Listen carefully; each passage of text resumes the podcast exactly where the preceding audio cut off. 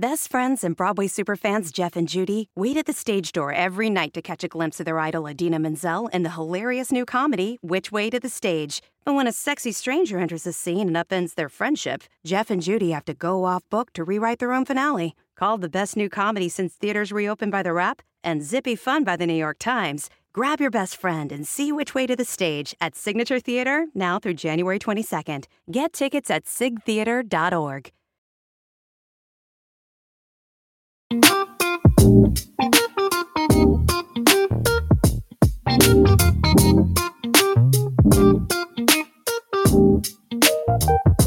해가 저물어 노을빛 그 사이 붉게 물든 낯빛.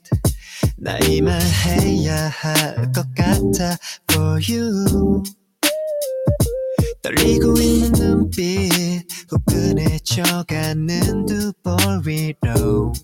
노을이 드리워진다. So red. 아까 나 준비했던 말 전부 하얀 배지.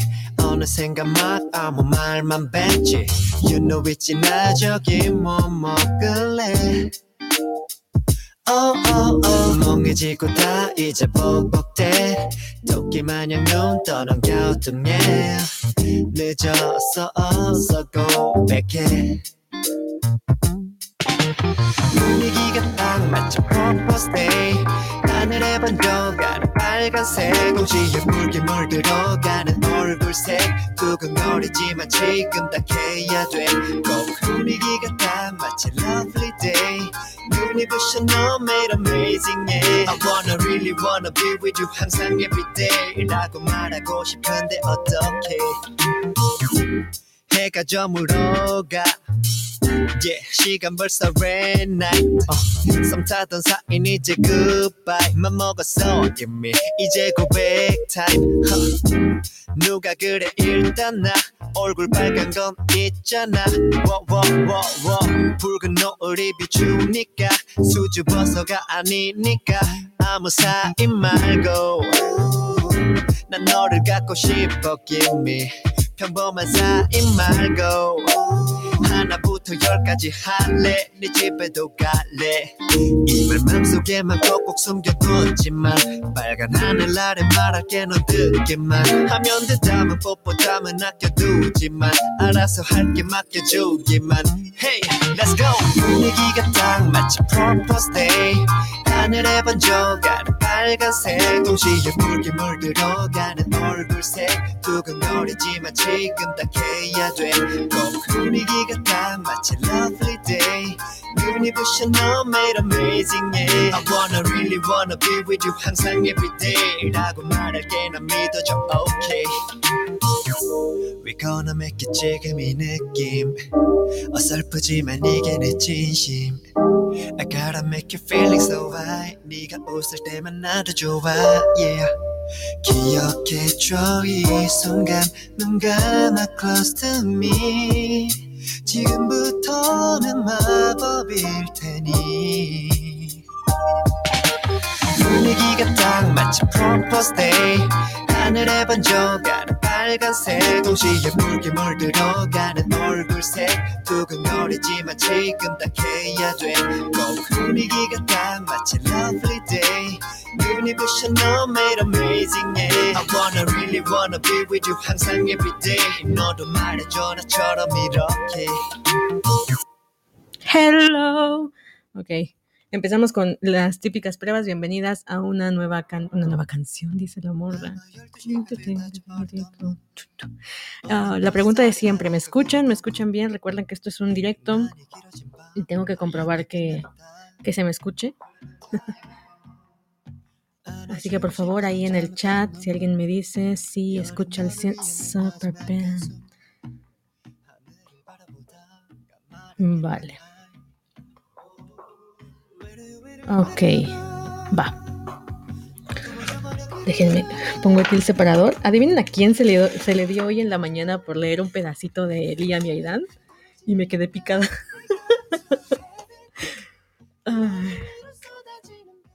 Estas cosas yo creo que le pasa a todo el mundo, pero imagínense que agarré eh, ayer recibí una crítica bueno, una reseña de una, una, reseñadora que va a publicarlo en su blog y yo estaba nerviosa, ¿no? De, bueno, quién sabe si le guste, a ver qué pasa, ¿no? Y ayer me escribió para pedirme las imágenes de la novela para poder hacer la reseña. Y me dice, este, es que necesito escribirla ya para que fangirlemos juntos, me dice. Y yo, ay, o sea, sí te gustó. Y intenté así como que no me emocioné mucho. Fue así de, ah, oh, qué bien, qué bien que te gustó, qué, gusto. Y estaba por dentro fangirleando brutal, ¿no?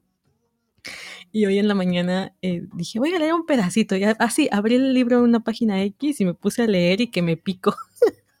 es la parte en la que Elías y Aidan se quedan en el en el ¿cómo se llama? Bueno, también también en qué escena me abrí el libro.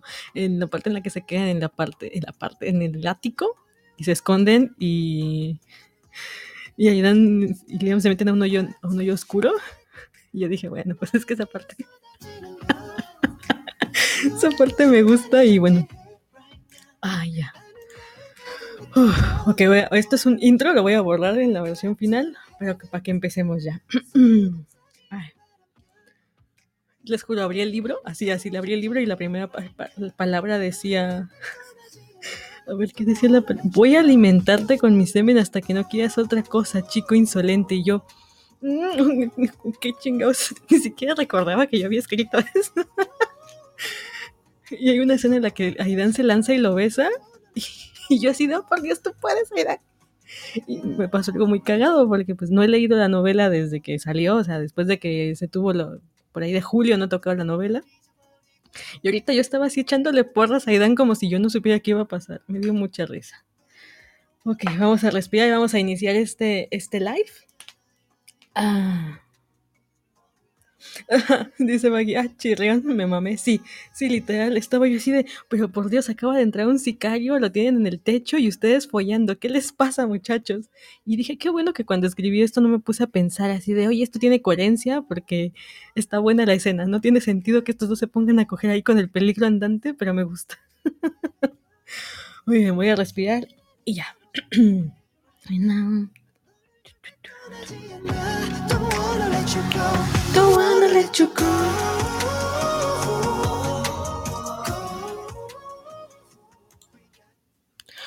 Hello, querida Kohai, bienvenida a un nuevo episodio de Fuyoshi Senpai. Que sepas que lo que estábamos escuchando a la entrada de este live es V de Enyuk. Ay, estoy muy emocionada porque Diani viene de regreso, ya en unos días van a sacar el su, canción conjunta y está siendo una delicia verlos en individual, en sus solos. Y estoy ahorita enamorada de la canción de V de Nyok. Muy bien, vamos a comenzar. Si esta es la primera vez que estás en un, en un podcast de Fuyoshi Senpai, pues bienvenida, bienvenido. Este programa se graba en vivo y en directo como si fuera una radio, solamente que por internet, por eso es que hay muchas divagaciones. Eh, ni siquiera cuando grabo pregrabado hay, no hay divagaciones, siempre hay divagaciones en mi caso. Así que bueno, bienvenida, bienvenido. en esta ocasión voy a hablar de un manga Seinen, así que estoy súper emocionada porque es un manga que leí hace yo creo que unos 5 o 6 años y en su momento me voló la peluca. Miren, lo he vuelto a leer unas tres veces y me sigue volando la peluca, así que no creo que sea la edad, es que es un manga que trata temas muy crudos y de una manera muy... Muy despampanante, muy exótica, que evidentemente te, te, frisea un poco la cabeza. Y en abril de 2021 tuvo una adaptación a película. Em, yo la acabo de ver en Netflix hace unos dos o tres días que la subieron a, la plataforma. No sabía que existía. De hecho, cuando la vi fue como, no puede ser que, que este manga lo hayan hecho película. Me sorprendió muchísimo y empecé a, a verla la, trataban como un thriller de horror, eh, ese fue el género en el que le pusieron eh, horror o thriller de horror. Y yo no estaba para nada de acuerdo con la clasificación en la que la metieron, así que dije, capaz que la convirtieron en un tipo de historia de terror, y eso ya para mí sonaba muy mal. Ahora vamos a hablar de ella, voy a contarles de qué trata la película, voy a contarles de qué trata el manga, y de ahí nos vamos con full spoilers, ¿vale? Viene un análisis no tengo guion, nunca tengo guion.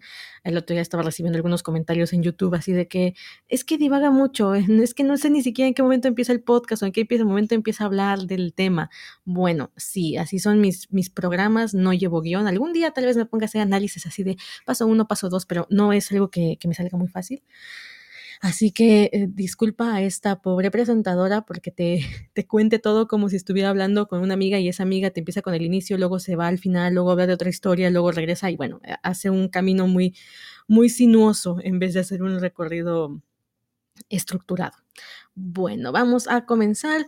Eh, como dije, esto está full spoilers, entonces si no has visto ninguno de estas dos eh, obras, ya sea la adaptación cinematográfica o el manga, y quieres acercarte, mmm, creo que vale mucho la pena, o sea, es de mis mangas favoritos. Si te interesa mi opinión y alguna vez has escuchado alguna eh, reseña mía y te ha gustado el manga que he reseñado, que te he dicho que me gusta, igual le deberías de dar una oportunidad a Homúnculos, pero no es un manga para todo el mundo.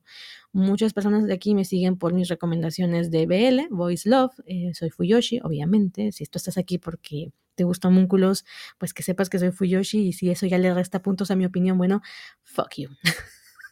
so, el, el tema es que soy Fuyoshi, entonces suelo recomendar más historias Boys Love. Y esta historia no tiene nada que ver con ese tema, no es una historia romántica, aunque hay amor, no es una historia sencilla de entender, tiene muchos simbolismos, tiene eh, muchos diálogos eh, que son de subtexto y tiene, principalmente esto, tiene muchas escenas que rayan en lo grotesco, muy debatibles y te pueden sacar, eh, te pueden sacar de onda, por decirlo menos, ¿vale? O sea, el, friseo mental que llegas a tener en este manga, de verdad que es muy común. Si no te has acercado nunca y no sabes nada del manga, te rayas, ¿vale? Te rayas. Sin embargo, a mí me gusta bastante y aunque es la tercera vez que la leo y hay cosas que no me había percatado, que ahora me doy cuenta y digo, mira, esto se pudo haber tratado mejor, la verdad es que sigue siendo un manga muy redondo que de 15 tomos que vale totalmente la pena. Muy bien. Vale, pues homúnculos, ¿de qué va? Vamos con la trama principal. En homúnculos tenemos a un a un protagonista llamado Nakoshi. Este tipo está viviendo en un coche a la mitad de una calle que está entre un hotel de cinco estrellas, así un hotel de, lujizazo, y un parque de indigentes. ¿no? Es, un, es un parque en el que suele haber muchísimas personas que viven en casas de campaña.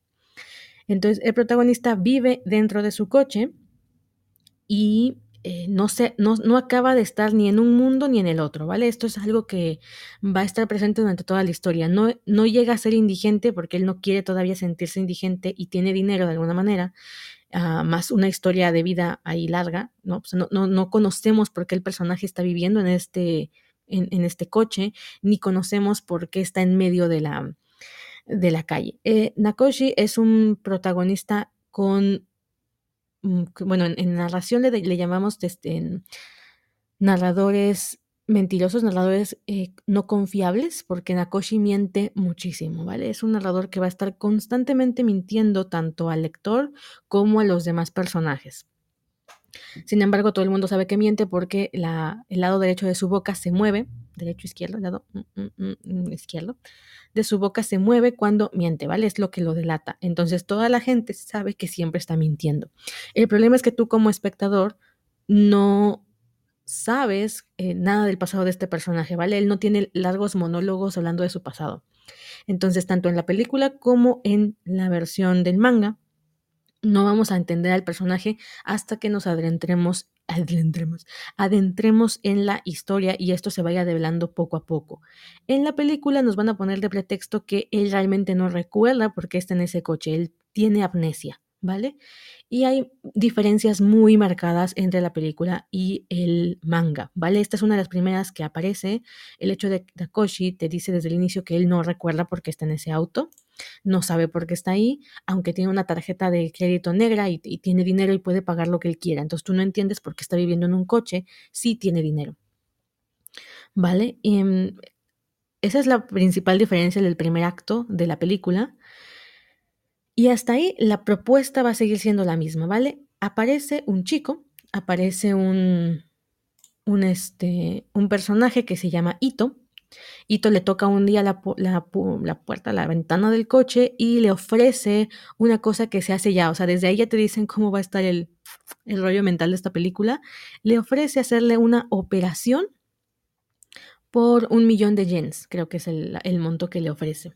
Entonces le dice, déjame hacerte un agujero en la frente. Y el tipo le dice, vete a la mierda, como cualquiera de nosotros en sus cinco sentidos le dirían a alguien que te ofrece el novio en la cabeza.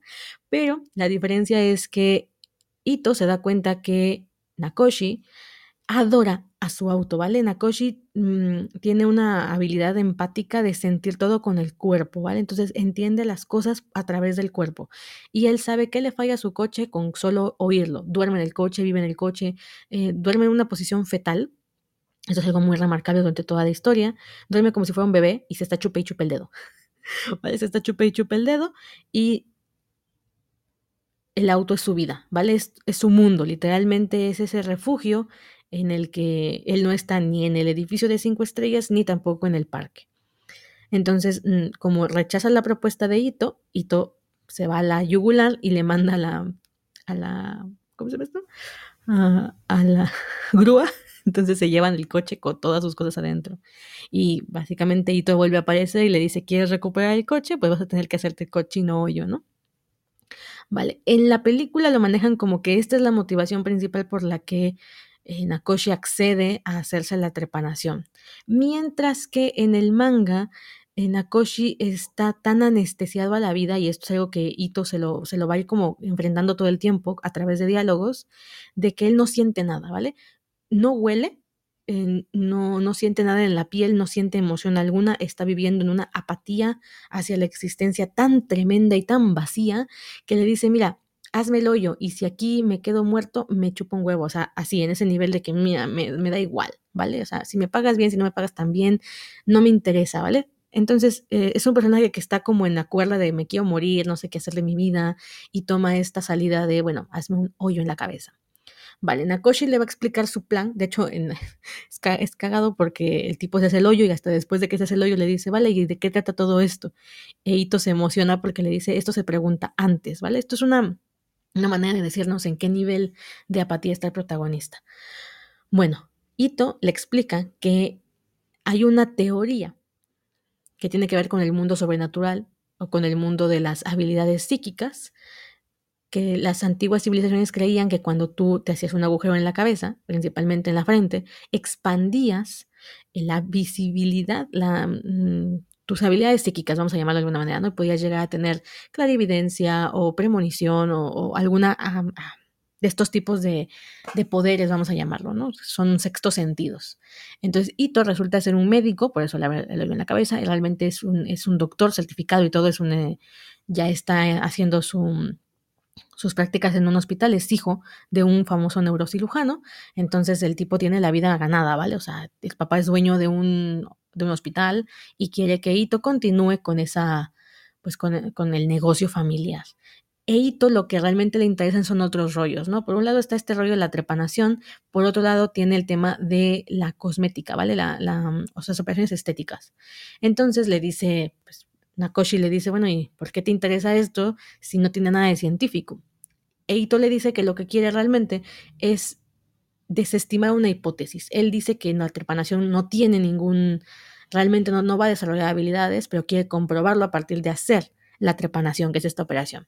Entonces, bueno, al inicio ellos van a reunirse siete días en la película. Esto ya, desde aquí ya cambia completamente el manga. En el, en el manga no hay ningún tiempo establecido, en la película sí. Le dice, vamos a hacer esta prueba durante siete días y al séptimo día, em, ya, Al séptimo día terminamos, ¿no? Yo te pago lo que, lo que te debo. Tomas, te pagas y lo que te debo. Bueno, ya, ese es, el, ese es el trato que ellos hacen en la película. A partir de aquí, Nakoshi experimenta su primer encuentro con los homúnculos. Eh, Ito le explica que la parte izquierda, mm, de, mm, si tú ves con el ojo, ¿cuál es, cuál es el ojo que se tapa? con el hemisferio izquierdo, entonces vas a tener acceso al mundo de lo inconsciente. Esto es un tema, a mí me encantó porque retoma muchas cosas que a mí me gustan del mundo tanto espiritual como psicológico y todos sabemos que tenemos dos hemisferios en el cerebro, el derecho y el izquierdo. Uno de nuestros hemisferios es el lado racional, estructural, el de la toma de decisiones, entre comillas, el, organizativo, el logístico, ¿vale? El que le da sentido a las matemáticas, a las palabras, a las letras y el otro es el cerebro del inconsciente, ¿vale? El cerebro creativo le llaman, pero es mucho más que el cerebro creativo, ¿vale? Si nosotros aprendemos algo y lo aprendemos de manera consciente, eso se aloja en el cerebro en el hemisferio derecho, mientras que todo lo inconsciente, todo lo que nos lleva, nos llega de información por el rabillo del ojo, aquello que escuchamos de manera inconsciente y no lo recordamos, el cerebro izquierdo sí lo almacena, ¿vale? El hemisferio izquierdo sí lo almacena. Entonces, cuando nosotros hablamos, por ejemplo, de intuición, cuando hablamos de sexto sentido, siempre nos vamos a referir al cerebro izquierdo. Hace tiempo, cuando yo empecé con el tema de la meditación, vamos a divagar, ¿por qué? Porque es lo que nos gusta hacer en este programa. Cuando yo empecé a meditar, eh, que es una práctica en la que lo que intentas es apagar el ruido que existe en tu cerebro derecho. Lo que haces es conectarte con el cerebro, con el hemisferio eh, izquierdo, porque ahí es donde reside la mayor cantidad de información, cosas que tú no tienes en la mente, o sea, no tienes conscientes en tu hemisferio izquierdo van a estar almacenadas, ¿vale? Incluso, según las personas espirituales, Ahí también reside la información de tus antepasados, de tus ancestros, lo que conocemos o también se conoce como en psicología como el inconsciente colectivo. Este concepto de inconsciente colectivo es que es la cosa más fascinante que, que he escuchado en muchísimo tiempo, ¿vale? Es un concepto de psicología, pero la espiritualidad también lo tiene muy presente, que es como una base de datos, vamos a ponerlo de esta manera, una base de datos que comparte toda la humanidad.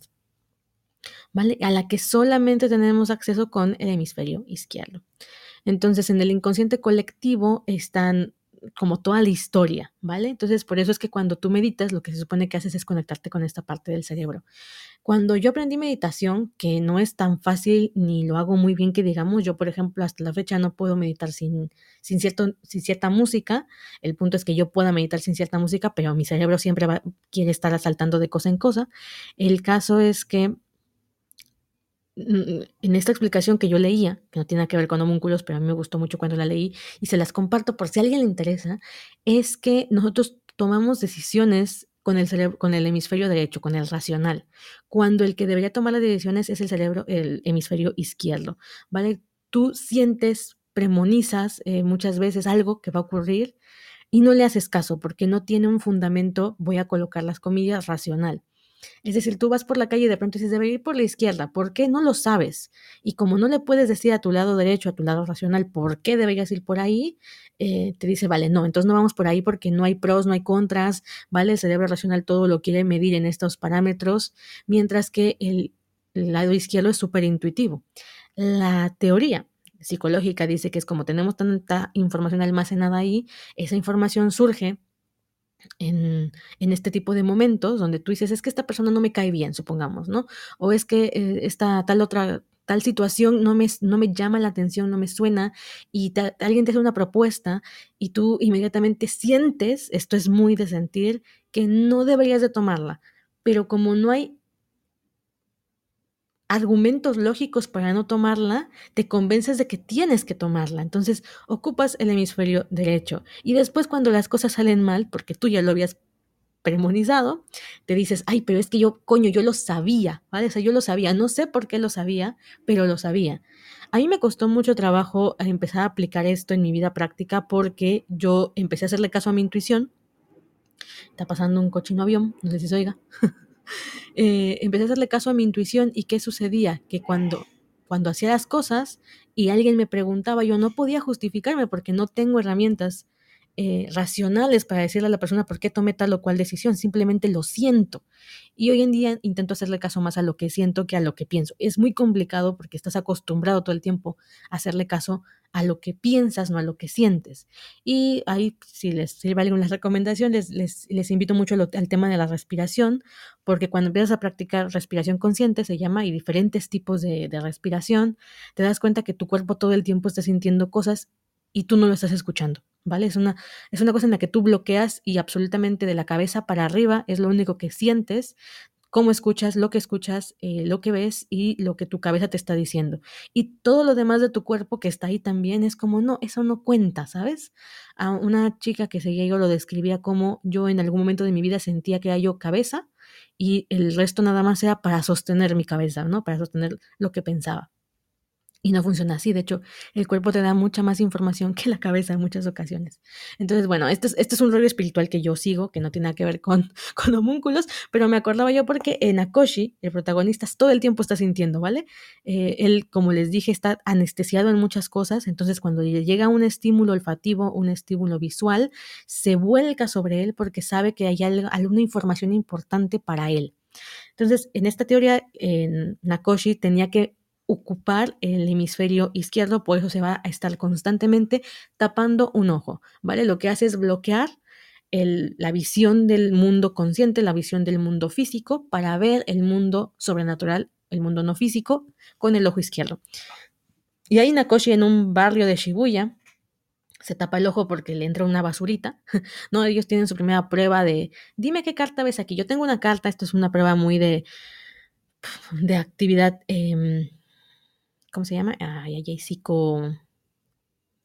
Es que yo le digo psicomágica, pero no es psicomágica. Eh, una actividad psico. Ah, se me acaba el nombre. Paranormal. Eh, ay, ay, ay, psico. Ven, porque me choca que se me olviden las palabras. Bueno, el caso es que eh, estos son, son, pruebas que se hacían cuando los gobiernos, esto también es un rollo que psíquica, gracias. Dice Gaby, ¿qué género tiene este manga? Es demografía Seinen y se le considera. Ay, pues es que ni sé exactamente qué se le considera. A ver, déjenme ver, no me acuerdo. Yo vi que Netflix lo puso como horror. Mm, yo diría que es más un thriller psicológico, drama, ¿no? Y misterio. Sí, esa es, es como, como la, la amalgama que tiene homúnculos. Bueno, resulta que eh, esto también es algo que históricamente se ha hecho en la Segunda Guerra Mundial. Los dos países, las, dos, los dos, este, las dos potencias, investigaron sobre las actividades psíquicas y paranormales, no, no le decían paranormales, eh, pero tenía su, nombre. De hecho, en México también existe un instituto que se dedica a trabajar con esta actividad psíquica y se hicieron muchísimas pruebas, eh, hubo mucho interés por este tipo de, de poderes, voy a colocarlo entre comillas, y los gobiernos destinaban mucho dinero para tener este, sus, sus estudios acerca de, la, de, los poderes psíquicos. De hecho, Alemania es uno de los pocos. Parapsicología, ¿cómo se me pudo olvidar? La parapsicología, que en México, por ejemplo, es un tema de chapucería, ¿no? La parapsicología es de locos. De Carlos Trejo investigando fantasmas en las casas este, embrujadas. Pero, por ejemplo, hay eh, países en Europa que tienen un presupuesto destinado a la investigación parapsicológica. Nada más para que flipemos un poco. Bueno, homúnculos, continuamos. El protagonista ya tiene su oído en la cabeza y estando en Shibuya se tapa el ojo porque le entra una basurita. Em, y plan, plum, plim, resulta que empieza a ver monstruos, vamos a ponerlo de esta manera. O sea, él se tapa el ojo y de repente ve a la chica que tiene junto que le salen dos cabezas. Ve a una chica al lado que le gira la mitad del cuerpo mientras habla por teléfono. Ve a un tipo que tiene, está partido a la mitad y las dos mitades están tomando las manos, ¿no? Por, al revés. Ve a un tipo que se vuelve plano. Entonces empieza a ver un montón de monstruos en la calle de Shibuya que él dice, pero qué coño, se quita la mano del ojo y ya ve todo normal otra vez. Se vuelve a poner la mano en el ojo, se tapa el ojo y vuelve a ver a estos monstruos. Entonces él queda flipando, cualquiera quedaría flipando ahí, cuando sin querer pues está todo conmocionado, se choca con alguien que viene detrás de él, pues están en Shibuya, hay gente pasando y pum, se pega con alguien. Cuando se voltea lo que encuentra es un Transformer. no es un Transformer, pero es, estas, eh, es un mecha, ¿vale? Japonés, un, robot de estos japoneses. Y él pues, está sacadísimo de onda, se queda así con cara de, ¿y este porque es un robot? Resulta que es un Yakuza, que como el tipo se le acerca, porque el tipo está con el ojo tapado y se le acerca para verlo porque está totalmente friseado, el Yakuza se enoja con él y bueno, se meten a un callejón y lo, lo intenta amedrentar, ¿no? Le va a cortar el dedo. ¿No ya ves que los Yakuzas cuando se cometen una, una injuria, como parte del castigo, como parte del honor, se vuelan el dedo meñique. Entonces, eso es lo que va a hacer el Yakuza, le va a cortar el dedo meñique cuando Nakoshi, mirándolo, eh, ve un resquicio de, de, un ojo dentro del, del, robot y ve una hoz. ¿Vale? En vez del cuchillo que tiene el Yakuza, él ve una hoz. Entonces le pregunta, ¿por qué una hoz? ¿No? Él está todo, todo agarrándole la onda a lo que está pasando. Y cuando le pregunta por la hoz, el, el, robot se echa para atrás y se saca de onda y le dice, ¿por qué tu dedo es el que está temblando? ¿Por qué te estás cortando tu propio dedo? ¿Vale? En la visión que tiene Nakoshi con el ojo tapado, el Yakuza es un robot con una hoz que se está cortando el dedo. Al decirle esto al Yakuza, porque Nakoshi está totalmente intentando entenderlo, el, el Yakuza empieza a temblar, pero así, de que empieza a temblar, suelta el cuchillo, entra en pánico y sale corriendo. Entonces todos los, los, del Yakuza se quedan con cara de what the fuck que acaba de pasar y Nakoshi se queda igual de what the fuck que acaba de pasar. Es ahí donde el día siguiente contacta a Ito para contarle lo que, las cosas que estaba viendo. Y bueno, por supuesto, Ito no le cree, ¿no? Ito es como, claro, estás desarrollando un sexto sentido. Em, esto, esto es algo que se va viendo poco a poco. Yo les voy a contar lo que ya se va sabiendo a partir de, de las interacciones que tienen ellos, porque Ito durante toda, o sea, eh, los dos son muy mentirosos, ¿vale? Tanto Nakoshi es un mentiroso crónico como Ito es constantemente mentiroso, ¿vale? Entonces, afortunadamente, como Nakoshi ve estos monstruos que realmente revelan la verdad de las personas, nosotros entendemos que el diálogo que está sucediendo es una mentira tras otra, ¿vale? Y lo que está sucediendo en el diálogo, en, en la vida real, digámoslo, no es lo que está sucediendo en el mundo inconsciente, ¿vale? Tú puedes decir no, este, aquí es que viene un temazo, pero bueno, ahorita vamos a eso. Tú puedes estar diciendo que no, pero en realidad quieres decir que sí, ¿vale? Ya creo que van a ir viendo por dónde van los tiros. Bueno. Ito le dice que eh, esto es un. Esto, esto, es, esto, es, algo que tenía que suceder, que no todo el mundo suele tener estas eh, percepciones extrasensoriales, pero en el fondo Ito no cree nada de esto, ¿vale? Ito tiene una necesidad mm, muy pulsante por saber quién es. Y esto es lo que más me gusta del manga. El manga es un retrato o un intento de manifestación de cómo nos autoconocemos, ¿vale? Es un manga de autoconocimiento, es un manga de mm, existencialista, es un manga de la pregunta ¿qué es el ser humano? ¿Quién somos? ¿Quién soy? ¿Cuál es mi propósito en el mundo? ¿Vale? Es un, es un manga de este tipo, psicológico, pero orientado a la pregunta existencial de qué nos hace seres humanos, ¿vale? Entonces Nakoshi le dice, yo estoy viendo monstruos, ¿qué son estas cosas? Y ahí es donde Ito le propone que lo que está viendo son homúnculos. Esta es una teoría psicológica que dice que todos en, en nuestra mente tenemos a una especie de pequeño hombrecito ese pequeño hombrecito conoce todo a partir de los sentidos, por eso suele tener la boca muy grande, los ojos muy grandes y las manos muy grandes, porque el primer conocimiento que adquirimos los seres humanos es usualmente a partir de los sentidos. Los bebés se llevan las cosas a la boca, eh, tocan todo, por eso luego se andan ahí accidentando y ven todo, ¿no? A menos que nazcas eh, con una discapacidad que evitaría que ocuparas esos sentidos de esa manera, la mayoría lo hacemos de esta forma, ¿no? Entonces todo nos lo llevamos como a la, a la boca. Bueno, resulta que lo que le dice eh, Ito a Nakoshi, Nakoshi lo está intentando procesar, recordemos que Nakoshi no es un psicólogo, Ito en realidad tampoco, él es un médico, pero se ha interesado mucho por estos temas. Entonces Nakoshi eh, lo intenta como traducir todo a algo que él entienda y que por tanto nosotros como lectores entendamos también. Entonces le dice, estoy viendo los traumas de las personas. Ito le dice, lo que tú estás viendo es un factor de estrés, es la representación física de un factor de sumo estrés para la persona. Entonces, Nakoshi lo traduce como estoy viendo sus traumas. Y le dice, bueno, sí es una manera de decirlo, estás viendo algo que está reprimido, que a la persona le causa estrés porque no lo ha podido manifestar en el mundo real, le causa dudas, le, le causa angustia, y eso se traduce en una figura, en una imagen, ¿vale? Entonces, bueno, Ito, para esto hay que decirlo, es un personajazo, ¿vale? Ito es un personajazo, a mí siempre me gustó Ito. Tiene siempre las uñas largas, eh, pintadas de negro, de rosa, de morado, usa delineador, usa pestañas postizas, mm, lo ves con pelucas constantemente y lo ves usando trajes muy, muy locos, ¿vale? O sea, vestimentas muy raras. Siempre anda con un, por ejemplo, un abrigo que es como de animal print. Entonces, desde el inicio es como un, un personaje loquísimo, ¿vale? Tú lo ves y dices, madre mía, lleva anillos de calaveras, entras a su cuarto y es un rollo muy esotérico. Entonces, Nakoshi está con cara de, este, este weirdo, ¿de dónde coño salió, no? Vamos a hablar un poquito de la película para que mm, no sé cómo no sé cómo abordar esto, cómo sacar las diferencias porque sí hay muchas diferencias a partir del segundo acto. Hasta aquí la película y el manga permanecen igual, ¿vale? Todo esto que les estoy contando es, sucede igualito en el manga que en el, en el que en la película. Pero a partir del segundo acto, todo se va a diferentes ramificaciones y evidente, yo dije, son 15 tomos de homúnculos, esto no se puede resumir en una película de dos horas, es que no, no hay manera de que lo resuman, ¿vale? Entonces dije, ¿cómo le van a hacer? Y la cosa que hicieron no me gustó. Dije, o sí, sí, pero no, ¿sabes? O sea, mm, mm, mm, sí, pero no. Así que no sé cómo explicarles las diferencias.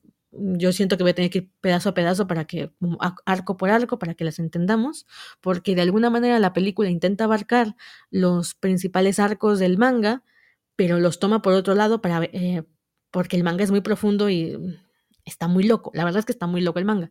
Entonces no lo, no lo hicieron de esta manera. Así que voy a irme pedazo por pedazo. Antes, para hablar de esto, quiero decirles que Narita Ryo, que es el que actuó a Ito, hoy me acabo de enamorar del actor. O sea, no, no del actor, pero de verdad que lo hizo muy bien.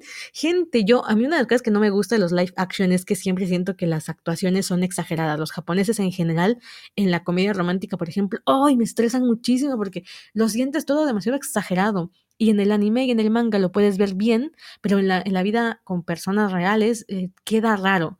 En cambio aquí, Narita Río de verdad que se lució. Miren, los dos personajes protagónicos que pues es Nakoshi y Eito. El primero, Nakoshi, lo hace a Yano Go, que tiene 39 años y es, me pareció muy buen actor, o sea, de verdad que le llegó el papel, yo sí lo sentí mm, muy bien actuado al papel de Nakoshi, de verdad que me la creí. Y Ryo, Narita, le dio hasta mucha personalidad al personaje de, de, Ito, ¿vale? Yo no lo había visto tan interesante en el manga, o sea, es un personaje muy complejo en el manga y me gusta, pero la manera en la que lo actuó Narita Ryo, ah, Dios mío, mm, de verdad que sí, sí me la creí. Lástima, lástima del desenlace de la, del, de la película y del camino que tomó la película, porque ¡ay! estaba muy estaba muy buena la historia. Yo hubiese flipado en colores y lo hubiesen hecho serie y hubiesen narrado todos los arcos. Ay, lo hubiese disfrutado muchísimo, porque al final la película termina decayendo en un rollo de locura de que todos están locos básicamente, y eso no me gustó porque la profundidad del manga iba por otro lado totalmente. Entonces vamos a ir arco por arco para analizar el, el, asunto y continuamos. Voy por algo de tomar, les voy a dejar una cancioncita, ustedes vayan por algo de tomar también si lo necesitan y vayan al baño y de ahí nos vamos arco por arco sobre homúnculos, ¿vale? Por cierto, así, así, miren, no les di demasiados spoilers y si quieren no tener más spoilers para poder interpretar la obra a su gusto, porque yo creo que esto también tiene mucho que ver con la interpretación de homúnculos. Yo hice un review de homúnculos hace pues, varios años, como seis años, en mi canal de YouTube, cuando tenía canal de YouTube y salía en video. Y me acuerdo que, de hecho vi hace poco ese video y estoy diciendo ahí, miren, no tengo idea. no tengo idea de qué he puesto. De hecho, ¿saben qué? Se los voy a poner, les voy a dejar ahorita ese audio, creo que dura cinco minutos, a ver, déjenme. para que escuchen lo que dije en ese momento, porque en ese momento fue como, no sé, ¿qué vi? creo que lo hice muy reciente después de haberlo, de haberlo visto por primera vez y me quedé así de, no tengo idea qué vi. Ay. Y uh, cuando iba yo a hacer este, este episodio, hasta me dije a mí misma, Gaby, creo que han pasado cinco años y sigue sin saber qué decir de este manga. Pero no, ya después de que lo volví a leer, ya, ya, ya se me ocurrieron más cosas que decir. Nada más que ahora no lo encuentro. No me acuerdo dónde está. Es que yo no tengo orden ni en mis canales, gente. Ay, lo publiqué creo que en Discord el otro día. Ay, ¿dónde están? Corazón, ¿dónde estás? No me acuerdo. Bueno, creo que voy a terminar dejando la música. O me esperan tantito en lo que lo encuentro.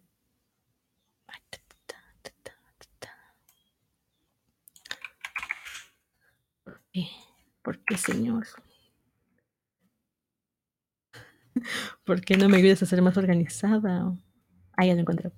Vale, se los pongo para que vean las tonterías que dije en su momento. Hasta tengo aquí el año. A ver, ¿qué, qué año grabé esto? Ah, ah, hace seis años, madre mía. Ahí les va, ¿eh? Ah, voy a saltarme la introducción porque digo pura pendejada, ¿eh? Así que eh, vayan por agua si no quieren, no quieren ver mis tonterías de antaño. A ver, ahí va solamente la historia no se basa solamente en los homúnculos que ve el protagonista, ¿no? Se basa en los traumas de las personas, en los traumas que llevan tanto al protagonista como a los subalternos al desenlace de la historia. Bueno, el manga trata principalmente de un tipo que vive entre la calle, eh, que se ubica entre un hotel de lujo y un lugar de indigentes. Y el güey vive en su coche a la mitad de este lugar El chico que lo encuentra, por así decirlo, es un estudiante de medicina, ya está casi graduado y quiere ejercer la medicina estética. Y tiene como ahí sus cuestiones por las que quiere hacer la trepanación y quiere hacerla en este monito exactamente y le va a pagar una muy buena cantidad de dinero. Así que, siendo indigente, se, se arriesga a que le hagan un hoyo en la frente. Cuando él empieza a ver los homúnculos, empieza a tratar de curar los traumas de los otros y los traumas propios. Y es entonces que vamos revelando la historia. Hay homúnculos muy buenos. Yo no sé cuáles te habrán gustado a ti, pero personalmente, por ejemplo, el que me fascinó y creo que lo hicieron con toda la intención fue el de nuestro doctor. A ver, ya, ya regresé. Es impresionante lo que se le ocurrió al doctor. Estoy escuchando a la Gaby de hace seis años. Apenas empezaba ya a hacer videos. Viendo Un pez que quiere ser mujer. Acabo de spoilear el manga ahí. Yo siempre spoileé los mangas, que quede claro. Yo siempre iba por la vida spo- spoileando manga, desde que inicié. Bueno, hace seis años yo no, no, no supe qué decir porque estaba yo todavía como procesando el manga. Así que vámonos ahora sí por partes. Primer arco. En el primer arco tenemos al homúnculo de el Yakuza, ¿vale? Este es el primer acercamiento que tiene Nakoshi con los homúnculos. El, el Yakuza queda tan traumado por lo que le dice Nakoshi en ese primer encuentro donde le dice que tenía una hoz, así que lo manda a llamar a su despacho Yakuza y se sienta frente a frente y le dice, ¿qué mierda fue lo que me hiciste ese día que yo me puse a temblar como una niña y no pude cortarte el dedo? Y entonces Nakoshi por primera vez intenta involucrarse con el homúnculo, empieza, empieza a hablar con el homúnculo y se da cuenta que ciertas cosas que va diciendo hacen que el robot se vaya mm, desinstalando. No sé si, no sé si alguna vez vieron mm, mangas, eh, no- animes de, de mechas, que normalmente el punto de los mechas es que hay alguien que los está controlando desde dentro del robot. Ok, pensemos en los Power Rangers, o sea, esos son mechas, los tipos están dentro del robot, no es un robot manipulado de manera remota, es alguien dentro de la máquina. Pues entonces Nakoshi se va dando cuenta que cuando va mencionando ciertas cosas, el, el robot se va destrampando, ¿vale? Entonces va, va enseñando a un niño que está dentro del robot. Y conforme va haciendo preguntas, el, el Yakuza en la vida real pues está ahí como diciéndole no es cierto o, se está abalanzando sobre él para cortarlo y Nakoshi está viendo realmente la verdad, digamos de alguna manera, de la, eh, del trauma del personaje y por tanto está viendo a este niño llorando con una hoz en la mano y, y semidesnudillo, ¿no? Entonces él está, eh, tú le cortaste el dedo a alguien, o sea, tú, o sea, el Nakoshi empieza a hacer como asociaciones y le dice, tú le volaste el dedo a alguien, tú tienes culpa. Y entonces ya te cuenta la historia del Yakuza. eh, En, en la versión película cambió un poco, en la versión manga, eh, Nakoshi, el, chavo, el de, niñito, iban a, estaba con su mejor amigo. Estamos hablando de que esto es- pasó en el 70, en el 69, un rollo así. Vivía en una comunidad donde había mucho, mucho trigo, así de espigas altas. Él iba con el amigo y eh, él llevaba un, un robot, creo que era un Magis- un Z, creo que era el, personaje. Igual estoy flipando y no es ese porque estamos hablando de hace muchos años y yo no tengo cultura en mecas. Entonces él iba con su robotcito y encuentran una hoz. Y entonces el amigo y él deciden cortar un, un- trozo de espiga de, mm, de trigo y cuando el tipo le da el, el- ahora sí que con la hoz, le vuela el dedo al amigo y entonces el amigo empieza a sangrar y lo deja ahí tirado y está gritando en dolor y el otro sale corriendo. Entonces se culpó muchos años por, no por haberle cortado en sí el dedo, sino por haberlo abandonado. ¿Vale? Y en la película lo que decían es que los niños se pelean porque uno quiere el robot y el otro quiere la hoz y en el, en el forcejeo le vuela el dedo. Pasa lo mismo, pero de otra manera.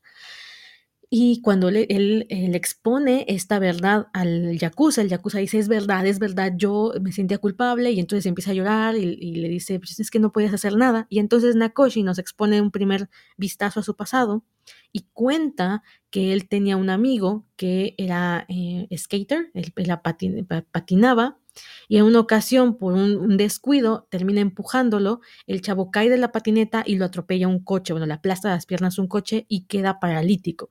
Entonces ese acto del que él nunca se disculpó lo carcomía de alguna manera por dentro. No era su principal problema, pero sí le, causaba culpa. Entonces el Yakuza y él se terminan abrazando y el otro ahí llorando y el Yakuza decide mandar a la goma a ser Yakuza porque se da cuenta que eh, está muy chistoso porque él dice, "Mm, yo no me volví, eh, no me cor- no corto dedos por ser Yakuza, yo me volví yakuza para cortar dedos. ¿eh? Un, un, diálogo loquísimo. Y entonces el tipo dice, va, me retiro de ser yakuza, se vuela su propio dedo por fin, porque él cortaba a los demás, pero no se cortaba el propio. Un acto simbólico de um, igualdad de condiciones con el amigo el que le falló. Y entonces Nakoshi se da cuenta que el homúnculo ya no existe, ¿vale? O sea, lo vuelve a ver y ya no ve al homúnculo, ¿vale? Es como que al exponer el trauma, al sacar el trauma, el, el, homúnculo se integra a la persona. Pero ahí Nakoshi descubre que el brazo del robot pasó a su propio cuerpo. Ahora cuando él se ve al espejo y se tapa el ojo, ve que ahora tiene un brazo robótico. Entonces, al involucrarse con este Yakuza y al involucrarse directamente con el trauma, el trauma ahora forma parte de él de alguna manera. Vale, entonces ahí ya entran en un diálogo con, el, con Ito y es donde Ito le explica que lo más probable, este, es, este va a ser el, el, concepto del manga a lo largo de la historia, es que Nakoshi tenga traumas personales que resuenan con los de otras personas. Por eso es capaz de ver algunos homúnculos y no todos. Significa que cada homúnculo con el que se, él se encuentra hace eco en un trauma de él. O sea, ellos, cualquier homúnculo con él mismo tiene un, vínculo que está relacionado a alguna cosa que Nakoshi no quiere ver de sí mismo, ¿vale? Entonces los demás van a funcionar como espejos de él. Y Ito lo primero que le pregunta es cuál es mi homúnculo, ¿no? ¿Qué ves conmigo? Y él le dice la verdad, él es transparente, no, no hay nada, donde tú estás no hay nada. Y ese va a ser uno de los homúnculos que vamos a ir revelando poco a poco, el, el, doctor, que ya se os acabo de spoilear en el, en el video, eh, que poco a poco vamos a ir como abordándolo. El siguiente homúnculo, que es el siguiente arco, es una chica. Y aquí es donde llegan unas partes más este, flipantes si ven la película, porque si sí te quedas así con cara de... ¿Cómo interpreto esto? Vale, en el segundo episodio, bueno, en el segundo arco, Ito, convencido de que eh, el, protagonista está flipando en colores, ¿no? O sea, que está, chucu, se le fue la, la vida al monte, decide empezar a buscar personas en las que haya un homúnculo que él las pueda analizar. Él, él, interesa la esencia supuestamente del ser humano. Entonces, van a un, en el manga primero van a un lugar donde se está teniendo a gente que tiene problemas físicos con cuestiones de, rehabilitación y él no logra ver a ningún homúnculo. Lo que te dan a entender no es que no haya, no es que la persona no tenga un factor de estrés que se, se podría manifestar en una, en una imagen física de un trauma, sino que la persona que está ahí no resuena con el trauma de Nakoshi, con el protagonista, y por tanto, él no es capaz de verlos. Entonces, ahí eh, Ito mete una teoría en la que dice, bueno, si tú estás viendo al homúnculo, el homúnculo te está viendo a ti. O sea, lo que realmente hace que la gente te interese o que la gente resuene contigo es que los traumas de ambos están mirando a los ojos, vamos a ponerlo de esta manera. Que es una teoría también psicológica muy interesante que dice que nosotros nos sentimos atraídos hacia personas que están ahí para reflejar algunos de nuestros problemas, ¿no? Esto ya lo he contado cuando trabajé con temas de pareja, siempre te dicen que muchas de las, de las decisiones que tomamos acerca de la pareja que elegimos tiene que ver con el inconsciente. Si tú estás, bus si tú estás buscando a cierto tipo de, de figura paterna en tu pareja, es probable que tiendas hacia ciertos hombres, ¿no? Si tú tienes un tema ahí con el tema de la violencia o con el tema de la autoestima o un montón de cosas, es probable que elijas a otro tipo de hombres, ¿no? Y entonces te das cuenta hasta que tienes un montón de parejas que cumplen el mismo patrón, ¿no? Y aunque las hayas conocido en distintos lugares, ¿no? Uno lo conociste en una biblioteca, al otro lo conociste en la universidad, al otro en un antro, un bar, y aún así todos caen en el mismo, en el mismo patrón de, no sé, infidelidad, o en el nivel de celos, o lo que sea, ¿no? O son tipos con problemas de alcoholismo. Cada quien tiene como su patrón de elección de pareja y que mucho de esto viene desde la familia, ¿no? O sea, hay algo en la familia, hay algo en, tu concepción del romance y de las parejas que hace que elijas siempre el mismo prototipo de pareja. Y hasta que no haces un análisis y descubres por qué coño pasa esto, no vas a poder romper el ciclo y seguirás eligiendo al mismo tipo de hombre inconscientemente. Pero ¿cómo sabes tú que ese hombre es, es así si, si no demuestra que es así? Y al final resulta que sí es así. Bueno, en esta, en esta historia, la, la, teoría es que los homúnculos se miran a los ojos, aunque tú conscientemente no lo hagas, y es por eso que se sienten atraídos unos a otros. Flipemos en colores. Pues bueno, aquí entran a, un, a unas como tiendas de ropa interior usadas. Ya les dije, este manga es súper incorrecto, entonces va, vamos a abordar un montón de temas sexuales. Hay muchísimo tema sexual en este manga y no visto de una manera depravada, no, no es... Mmm, no es el típico manga donde vas a ver una escena echi nada más porque es una escena echi y está bonita y hay tetas, ¿no? Uh, no, no, este manga, de hecho las escenas son hasta incómodas en muchos sentidos. Bueno, Nakoshi llega con Ito a una tienda de ropa interior, donde las chicas llevan la ropa interior puesta, tú eliges a la chica, la chica te modela la ropa y luego la compras, ¿vale? No es prostitución porque no hay eh, un contacto con la chica, nada más le hablas por, por radio en, en, un aparador, ella no te ve, pero tú sí la ves a ella y le puedes pedir tres poses. Entonces Ito ve a una chica y le dice, esta, quiero, creo que esta estoy casi segura que tiene que tener un homúnculo. Y Nakoshi dice, ¿cómo sabes? ¿No? Y le dice, no lo sé, pero me atrae ella. Él se tapa el ojo y descubre que la chica está hecha de arena, ¿vale? Entonces dice, bueno, la única que era homúnculo en esa sala era ella. Entonces, bueno, llaman a la chica e Ito dice que quiere conocerla más porque le interesa este monstruo hecho de arena. Él explica esa, parte, a mí me gustó mucho las diferencias generacionales, porque dice, el Yakuza pues tendría que unos 50 años, 40 y algo de años, su razón estresante tiene que ver también manifestada la forma física con su generación. Su generación nació, creció viendo mecas. Entonces es normal que su homúnculo formase ser un meca. Pero esta chica, que ya es una generación más reciente, es una este, estudiante secundaria, ¿cuál es su manifestación física si nació en un mundo con internet, con celulares, ¿no? ¿Cuál sería su, su forma física? Entonces empieza a acercarse a ella, Ito, a la chica y empieza a tener una teoría. Esta chica, que ahorita no me acuerdo cómo se llama, cuál es el nombre de la, de la protagonista, eh, tiene, está, está, muy joven, entonces está siguiendo el manual de la típica chica preparatoriana, que sigue lo que le dice la mamá, que aprende a partir de lo que los papás le dicen que es bueno e incorrecto, pero como está hastiada de lo que le dicen que es bueno e incorrecto, ella empieza a tener un manual de rebeldía. Entonces hace las mismas cosas que los chicos rebeldes de su época. Va a una tienda y se roba algo, eh, se va y vende su, su ropa interior como un, un método de, de, rebeldía. Pero al final, esta rebeldía también está enmarcada en un, en un, en un manual.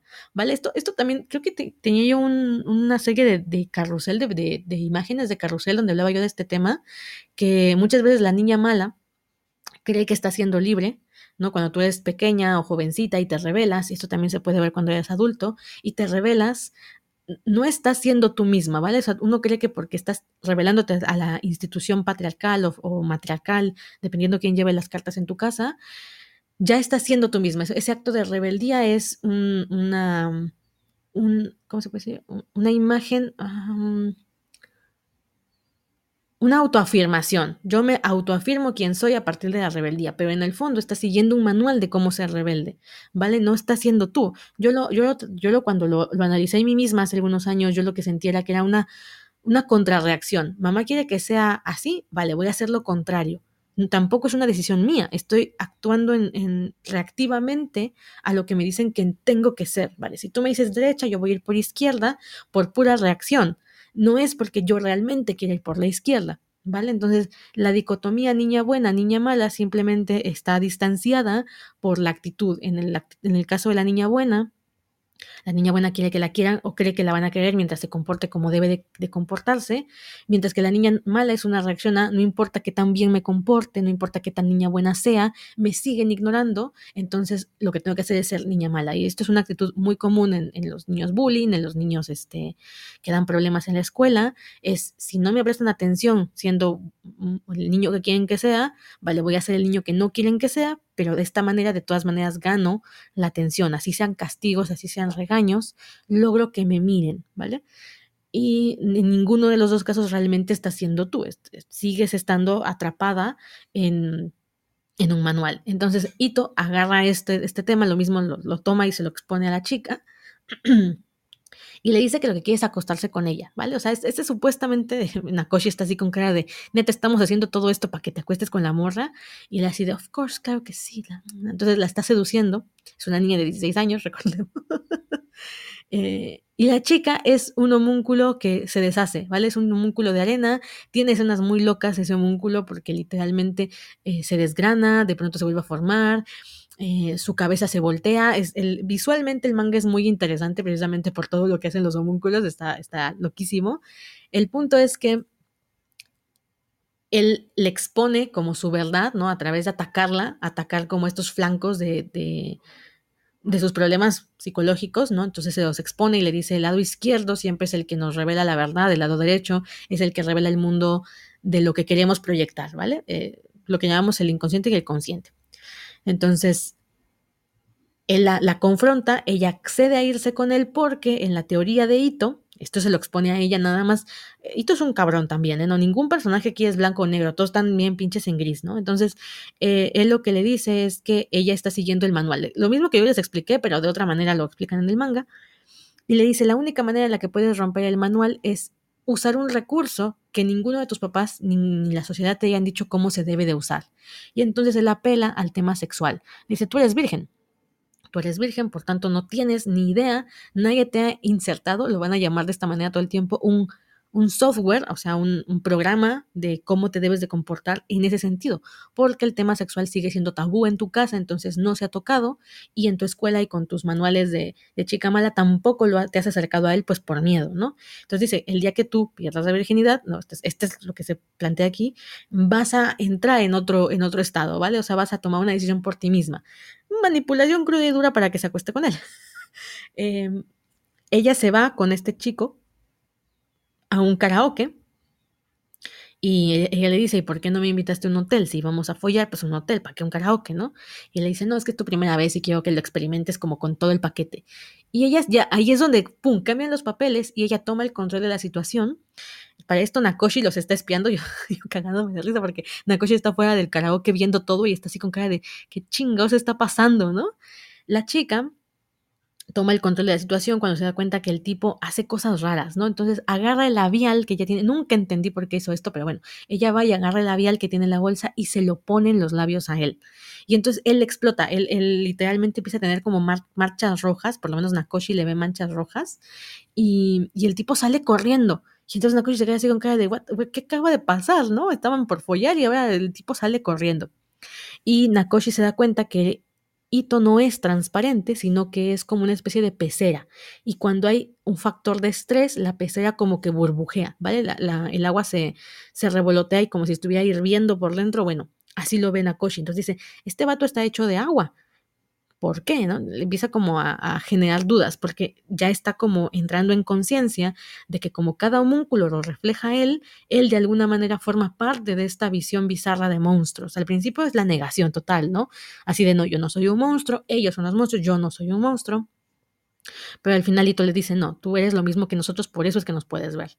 Entonces, bueno, ya la chica se desmaya, igual como, es como un encuentro, esto es, curioso, porque en, la, en el mundo físico, en el mundo eh, consciente, reglamentado, estructurado, ellos nada más fueron a un karaoke, se coquetearon, ella le puso la pierna encima, le pintó los labios y él salió corriendo. Eso es todo lo que pasó. Pero en el mundo del inconsciente donde están los, los homúnculos, hubo una guerra entre el, el, homúnculo de arena de ella que se estaba tragando al, al, de la pecera. Entonces, por eso es que él salió corriendo y los dos se quedan como súper desgastados, entonces ella se desmaya. Y Nakoshi pues se siente responsable, entonces se la lleva a su casa y eh, ella ahí es donde empieza a platicar con él, y eh, él como la está viendo, está viendo realmente quién es, porque le está viendo el homúnculo, eh, le dice, ya deja de mentirme, él, a él le parece la mujer más asquerosa del mundo, ¿vale? O sea, él así como que le, le, genera un rechazo tremendo, porque él no está viendo a la chica, está viendo a este, a este monstruo de arena que, que retuerce la cabeza, que abre la boca en lugares muy inesperados y demás. Esta escena sí se puede ver en la película. Se omitió mmm, la parte de, de, de Ito en el karaoke esto se, se, eliminó de la película, pero lo demás sí sucede, ¿vale? Entonces, Nakoshi sin querer se queda con el celular de ella. El tipo se va a. Esto, esto lo eliminaron, evidentemente. Aquí llegamos a una de las primeras escenas bizarras de este manga.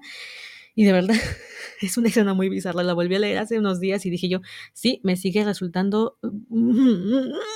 Que Dios mío, ¿qué estoy viendo? ¿Vale? Eh, Nakoshi llega al muelle, ahí habla con su acento, eso es lo que nos da a entender que él no es de Tokio, él es de otra parte de Japón, habla con un acento muy marcado y se habla a sí mismo. Y ahí expone que no sabe quién es, no sabe por qué está haciendo lo que está haciendo, no porque tenga totalmente amnesia, sino porque ha perdido el sentido de la vida. Y mm, se mete al coche y empieza a revisar el celular de la chica y encuentra que la tipa se, autola, se autolacera, se, se hace cortes en la parte de la, de la, de la, de la pantorrilla y le gusta sangrar y le gusta pintarse los labios con su sangre y tiene prácticas muy extrañas alrededor de su sangre. Mm, para esto, mm, bueno, llega a la casa de ella y la deja en la puerta y cuando llega dice, ella no es un monstruo de arena, ¿vale? Ahí es donde Nakoshi se da cuenta porque la ve de cerca, que ella es un monstruo hecho de símbolos, letras, em, caracteres que tiene que ver con que él use el celular, ¿sabes? O sea, eh, por eso es que es un monstruo no es millennial, pero pues más contemporáneo, ¿no? Entonces ella está hecha de símbolos porque es con lo que interactúa todos los días, que es el celular. ¿Qué símbolo representas? ¿Qué precio representas? Todo este mundo simbólico. Entonces ella en el celular tiene un diario en el que va contando que quiere fusionarse con alguien, tiene estas tendencias auto de, de, laceración, entre otras prácticas, ¿no? Entonces Nakoshi se queda así de what the fuck con esta tipa, está loquísima, la tipa se bebe su sangre, la sangre que le sale cuando se lastima, y entonces, esta escena está, la chica llega al baño en su casa y la mamá, la, la, la, Nakoshi ve cómo la mamá la reconstruye, ¿vale? Cuando ella llega a la casa, la mamá le dice, este, llegas tarde, ¿dónde estabas? No, la falda está muy larga, las uñas las tienes muy largas, córtate aquí, quítate allá, le, explica cómo tiene que vivir su vida. Y la chica se deshace en arena y entonces la mamá saca unas como, como si fuera una araña, unas patas enormes atrás y las reconstruye lo que significa que ella está hecha de símbolos porque no sabe quién es y la mamá está ahí para recordarle quién quiere que sea. Entonces, metafóricamente en esta estructura mm, física, visual de lo que pasa, la mamá la vuelve a tejer, la vuelve a hacer.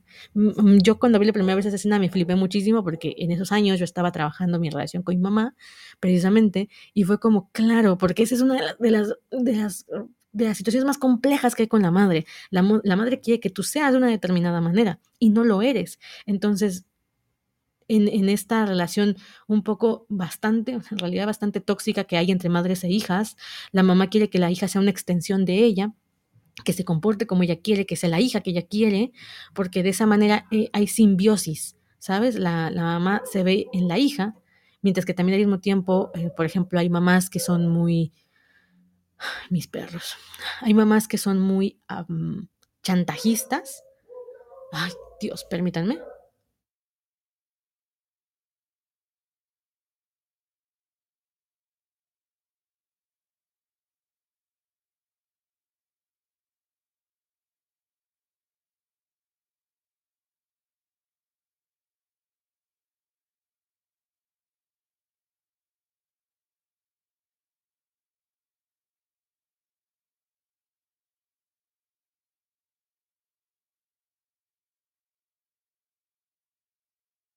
Vale, no, no se callen.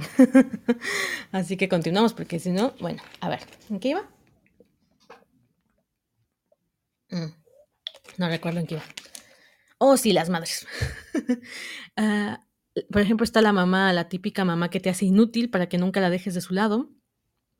Esta situación en la que mamá hace todo, y tú crees que es por, por, por, porque te quiere, pero en realidad también es una manera de mantenerte a su lado para que no puedas hacer nada sin ella. No, este es solamente un ejemplo de las muchas formas en las que las madres manipulan a los hijos. Y esto es de forma inconsciente, porque la mamá cree que está haciendo lo mejor por el hijo y el hijo cree que esta es la relación que se debe tener entre la mamá y el hijo. Pero no es así, ¿vale? Es, es, es que el, tema de la mamá siempre, ¿por, ¿por qué creen que en todo asesino serial va a salir el tema de la mamá? Porque miren, telita. Entonces, bueno, hay muchas maneras inconscientes en las que las madres y las hijas tenemos una relación súper tóxica, ¿vale? Súper codependiente, súper manipuladora, agresivo-pasiva, etc. Creo que una de las relaciones más complicadas entre mujeres es la, de la madre. Bueno, el caso es que esa escena a mí me, me flipó muchísimo cuando la vi la primera vez, ahorita también fue como, ay, me gusta. Y llegamos a la segunda escena en la que la chica, pues, harta de todo lo que está pasando en su casa, porque se ve que está estresada de cómo le dicen que tiene que vivir, se mete al baño a autolacerarse porque es la manera en la que ella relaja eh, esta presión, ¿no? Y Nakoshi está en su coche, y lo vamos viendo paralelamente en, los paneles, Nakoshi está en su coche masturbándose. Entonces, él se viene y... Em, se viene y se come su semen, y ella pues se sangra y se come su sangre. Y yo estaba viendo la escena y la primera vez que la vi dije, what the fuck, y la segunda vez que la vi dije, what the fuck, la tercera vez que la vi dije, what the fuck. Siempre que veo esa escena digo, ay, no puede ser, o sea, causa cierto asco la escena en general, Y yo lo que estaba intentando entender es por qué está esta escena aquí, ¿vale? ¿Qué chingados representa esta escena aquí, no? Uh, why? why de Rito? Bueno, Nakoshi después te va explicando que la única forma, la, la, única cosa que él sentía de sí mismo era parte de esos fluidos, ¿vale? Era ese, ese olor, esa conexión con él mismo a partir de lo que da vida a los demás, ¿no? O sea, eh, recordemos que al final la sangre y el semen son manifestaciones, eh, son símbolos de la pulsión sexual, no solamente el placer sexual, sino la pulsión que tiene todo ser humano de perpetuarse o de sentir que está vivo, ¿vale? O sea, lo, esto también es un rollo muy psicológico de que los hombres quieren hijos o quieren dejar descendencia porque hay ahí un, un, sentido de continuidad, ¿vale? Sienten que así transgreden a la muerte de alguna forma, ¿no? En esta pulsión de vida. Entonces, ¿cuáles son los dos ejemplos más fuertes de la pulsión de vida? Pues está la sangre y está el semen. ¿Es, es asqueroso? Sí, pero bueno, así lo, lo representan. Después de esta escena, la chica le llama por teléfono y le dice, sé que tienes mi celular, devuélvelo, lo necesito ya. Y el vato le dice, mira, pinche vieja castrosa, te lo voy a dejar a la puerta de tu casa, ¿no? Él llega a la puerta de su casa y la tipa toma la decisión de subirse al coche y él le dice, ¿por qué te subiste? Y él le dice, ¿para qué me abriste? ¿No? Entonces, la conversación que están teniendo es una conversación extraña, pero lo que está pasando en el mundo de los homúnculos es todavía más pinche bizarro de lo que me puedan imaginar, pero bizarro. Esto sí lo pueden ver en la película. Eh, ella, como ya le metió la idea a Ito de este rollo de que la, el tener sexo iba a romper el esquema del, del que ya ha venido, ahora quiere tener sexo pero al mismo tiempo no quiere, ¿vale? Está buenísima esa escena porque él, él, él, ve al homúnculo de arena convertir su cara de la chica en una vagina, ¿vale? O sea, literalmente la cara de la chica se vuelve una vagina con piernas. No, o sea, la, es, la entrepierna abierta en la cara de la chica. Y él está así con cara de, pero ¿qué te está pasando, mujer? No, o sea, él está friqueadísimo, como cualquiera está ya friqueadísimo. Eh, y la tipa le dice, mm, ¿a dónde me estás llevando? ¿No? Este, ¿por qué vamos para acá? Y lo, lo, está picando. Y él dice, tu boca dice no, pero todo tu homúnculo está diciendo, fóllame, literalmente. O sea, no nomás así de, de, la, representación de las piernas, no. O sea, es que el homúnculo le empieza a hablar a Nakoshi y le está diciendo, fóllame. Va. Y le empieza lo empieza a insultar, le empieza, lo empieza a provocar, y él está que se está, o sea, él, dice que chinga agua aquí, o sea, la boto del coche, él empieza como con estas preguntas existenciales que, que, están muy raras. Y como ella lo sigue puyando y él se empieza a dar cuenta cuál es la relación que hay entre ella y él, no es el tema del manual, es el tema de los símbolos, ¿vale? Eh, y aquí nos devela otra parte de la personalidad de Nakoshi. Resulta que Nakoshi en realidad era un, un hombre que trabajaba en una gran empresa y se dedicaba a la venta de seguros. Entonces, él hacía los cálculos de cuánto valía la vida de una persona, ¿vale? Y él también llevaba a empresas a la bancarrota, ¿vale? O sea, era un tipo que se dedicaba a, a temas ahí, eh, trabajaba, en, trabajaba en un, trabaja en un banco, de hecho, y tenía mucho dinero porque era buenísimo con el tema de, las, de los cálculos. Entonces, su vida durante muchos años giró en torno a los símbolos, nada más que en el caso de él eran símbolos matemáticos, símbolos, números, y había dejado de ver a las personas. Tenía citas con mujeres y estas mujeres alguna vez le preguntaban, oye, ¿no te da lástima el hecho de que mandes a tanta gente a la, quiebra, a la, calle, a que las dejes sin trabajo? Y él le decía, pues yo no veo a la gente a la que dejo sin trabajo, yo veo los números. Y en los números es, otro mundo, ¿vale? El, el, mundo de los números está alejado del mundo de los seres humanos.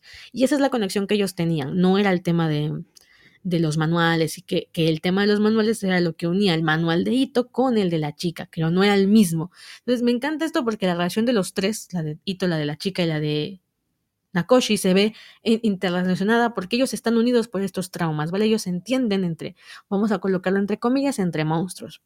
Y entonces en esa escena la chica lo está ahí diciéndole que la está asustando, que la deje ir, pero el homúnculo lo, tiene abrazado, ¿vale? Literal. Entonces el tipo le dice, te voy a insertar un nuevo hardware. Pinche frase mamalona para follarte a alguien. Y tienen sexo en el coche y en, en, entre él más va viendo cómo, o sea, él va empezando a transgredir, como se va dando cuenta lo que de alguna manera necesita el homúnculo, él va tomando acción a partir de eso, ¿sabes? Y el homúnculo dice, sí, la niña dice, no, yo estoy, tú, como espectador estás así de que, pero ¿qué está pasando aquí? Esto es consensuado, esto es una violación, como lo consideramos? Y bueno, el, el término es que él termina violándola en el coche, ¿vale? O sea, no sé cómo explicarlo. Y ahí es donde el homúnculo de ella no desaparece. Entonces Nakoshi está como, mm, ¿qué chinga hice mal? O sea, si, él, si yo hubiese logrado atinar, digamos, a su factor de estrés, el homúnculo debería haber desaparecido como le pasó al, al Yakuza. Y entonces es donde se da cuenta que toda la arena, todos los símbolos se reúnen en el pie donde ella tiene las, las laceraciones. Entonces dice, ah, es aquí, aquí donde estás escondiendo tu verdadero ser. Entonces le quita la calceta, ella ahí es donde entra en pánico, o sea, entra en pánico un poco cuando la están ahí de que se la van a, la van a violar, pero está así como, ¿qué haces? Quítate. No, la chingada. Pero cuando le van a quitar el calcetín, entonces entra en pánico, le mete un madrazo, eh, se pone toda histérica y le quita el, el, calcetín y expone las, las heridas que tiene en la esa. Y entonces agarra y la muerde, ¿vale? La muerde ahí donde tiene las heridas y empieza a tomar la sangre. Ya sé. o sea, es que tú estás leyendo esto y dices, qué chingados, o sea, petas, ¿vale? Entonces él le chupa la sangre y ella le dice, no, es mía, devuélvemela. Porque ya recordemos que se tomaba su sangre, porque era como la extensión de sí, no sé exactamente, o sea, hasta la fecha yo sigo sin decir, no entiendo esa escena. Pero bueno, eh, entonces ella lo jala y lo besa para tomar la sangre que él se estaba tomando. Una escena muy loca. Y esto lo hacen enfrente de su casa, ¿vale? O sea, él llega y se estaciona enfrente de la casa de ella y ahí es donde la viola. Es que no lo puedo decir de otra manera, ¿vale? O sea, no, no, no, se siente tan feo como una violación porque tú estás viendo como los dos mundos sucediendo al mismo tiempo, pero pues sigue siendo lo que es. Entonces la chava está en el coche cuando ve que su mamá sale de la casa. Esto también se eliminó en la película. En la película hay una mujer que se acerca y la escena es la misma, pero no es la mamá de la chica y entonces eso ya no, ya no implica lo mismo, ¿vale? O sea, si tú cambias el personaje, cambia por completo el significado. Sale la mamá de la casa, ve la ventana abierta, porque la chica, por cierto, se aventó desde el piso de arriba para caer al, coche de Nakoshi, y el vato así de pinche vieja loca, porque sí está loca. Em, la mamá sale porque escucha ruido y descubre el coche, y el coche pues se está moviendo, porque obviamente están cogiendo ahí. Se va acercando, ve la ventana abierta, entonces, eh, tú entiendes que la mamá asume que puede ser la hija, se acerca a la ventana, se asoma por la ventana y ve a la niña, ve a la chica con las bragas abajo, con el tipo encima, las, la mujer y ella se miran y entonces la tipa dice, la mamá dice, Dios mío, eh, haciendo esto fuera, afuera de la, haciendo esto en, la vía pública, ¿cómo, cómo, cómo, cómo lo manifiesta? Pobre niña, eh, ¿qué tipo de padres deberá tener? Pero ella ve que es su hija, no sé si me explico, y se disocia y entonces dice, no es mi hija, es hija de otros padres, de unos malos padres. Y entonces la chica la escucha, se enoja y le pega al vidrio de la, del coche con su pie y deja una, una mancha de sangre, ¿no? Y la mamá dice, ay, qué horror, y sale corriendo, ¿no? Y entonces es cuando Nakoshi se da cuenta que el homúnculo de ella desaparece. En ese instante, en ese acto, la tipa logra vencer, digamos de alguna manera, la, la pues las los manuales. Y le dice, mujer, deja de ensuciar mi auto. Y ella le dice, ¿cuál ensuciar? Esto es una, se ve precioso. Entonces dices, pues no fue una violación, no, no te lo preguntes, es irrelevante si fue o no fue. Em, y ahí es donde ella por fin rompe el esquema, sale del coche, se despide de él y todavía lo saluda por la ventana y, él dice que hija de puta, ¿no? Y entonces se da cuenta que ahora la, arena de símbolos es su pierna izquierda, ¿vale? Ahora tiene un brazo de metal y una pierna eh, de símbolos. Este es el segundo, el segundo acto. Esto de alguna manera queda mm, casi igual en la película. Hasta aquí íbamos casi en lo mismo. Em, se omiten algunos detalles como esto de la mamá o como el tema de del semen y de la sangre. La sangre de la pierna sí sucede. La sangre de la pierna sí sucede. Entonces, bueno, si, si aguantan la película, van a aguantar el manga. Si no aguantan la película, retírense. No es para ustedes este manga, porque si dices, ay, qué chinga estoy leyendo, ¿vale? Bueno, tercer acto de la historia. Mm, hay más, hay más homúnculos con los que nos vamos viendo, pero aquí viene la parte en la que la novela, bueno, el manga y la película ya se van por caminos totalmente separados.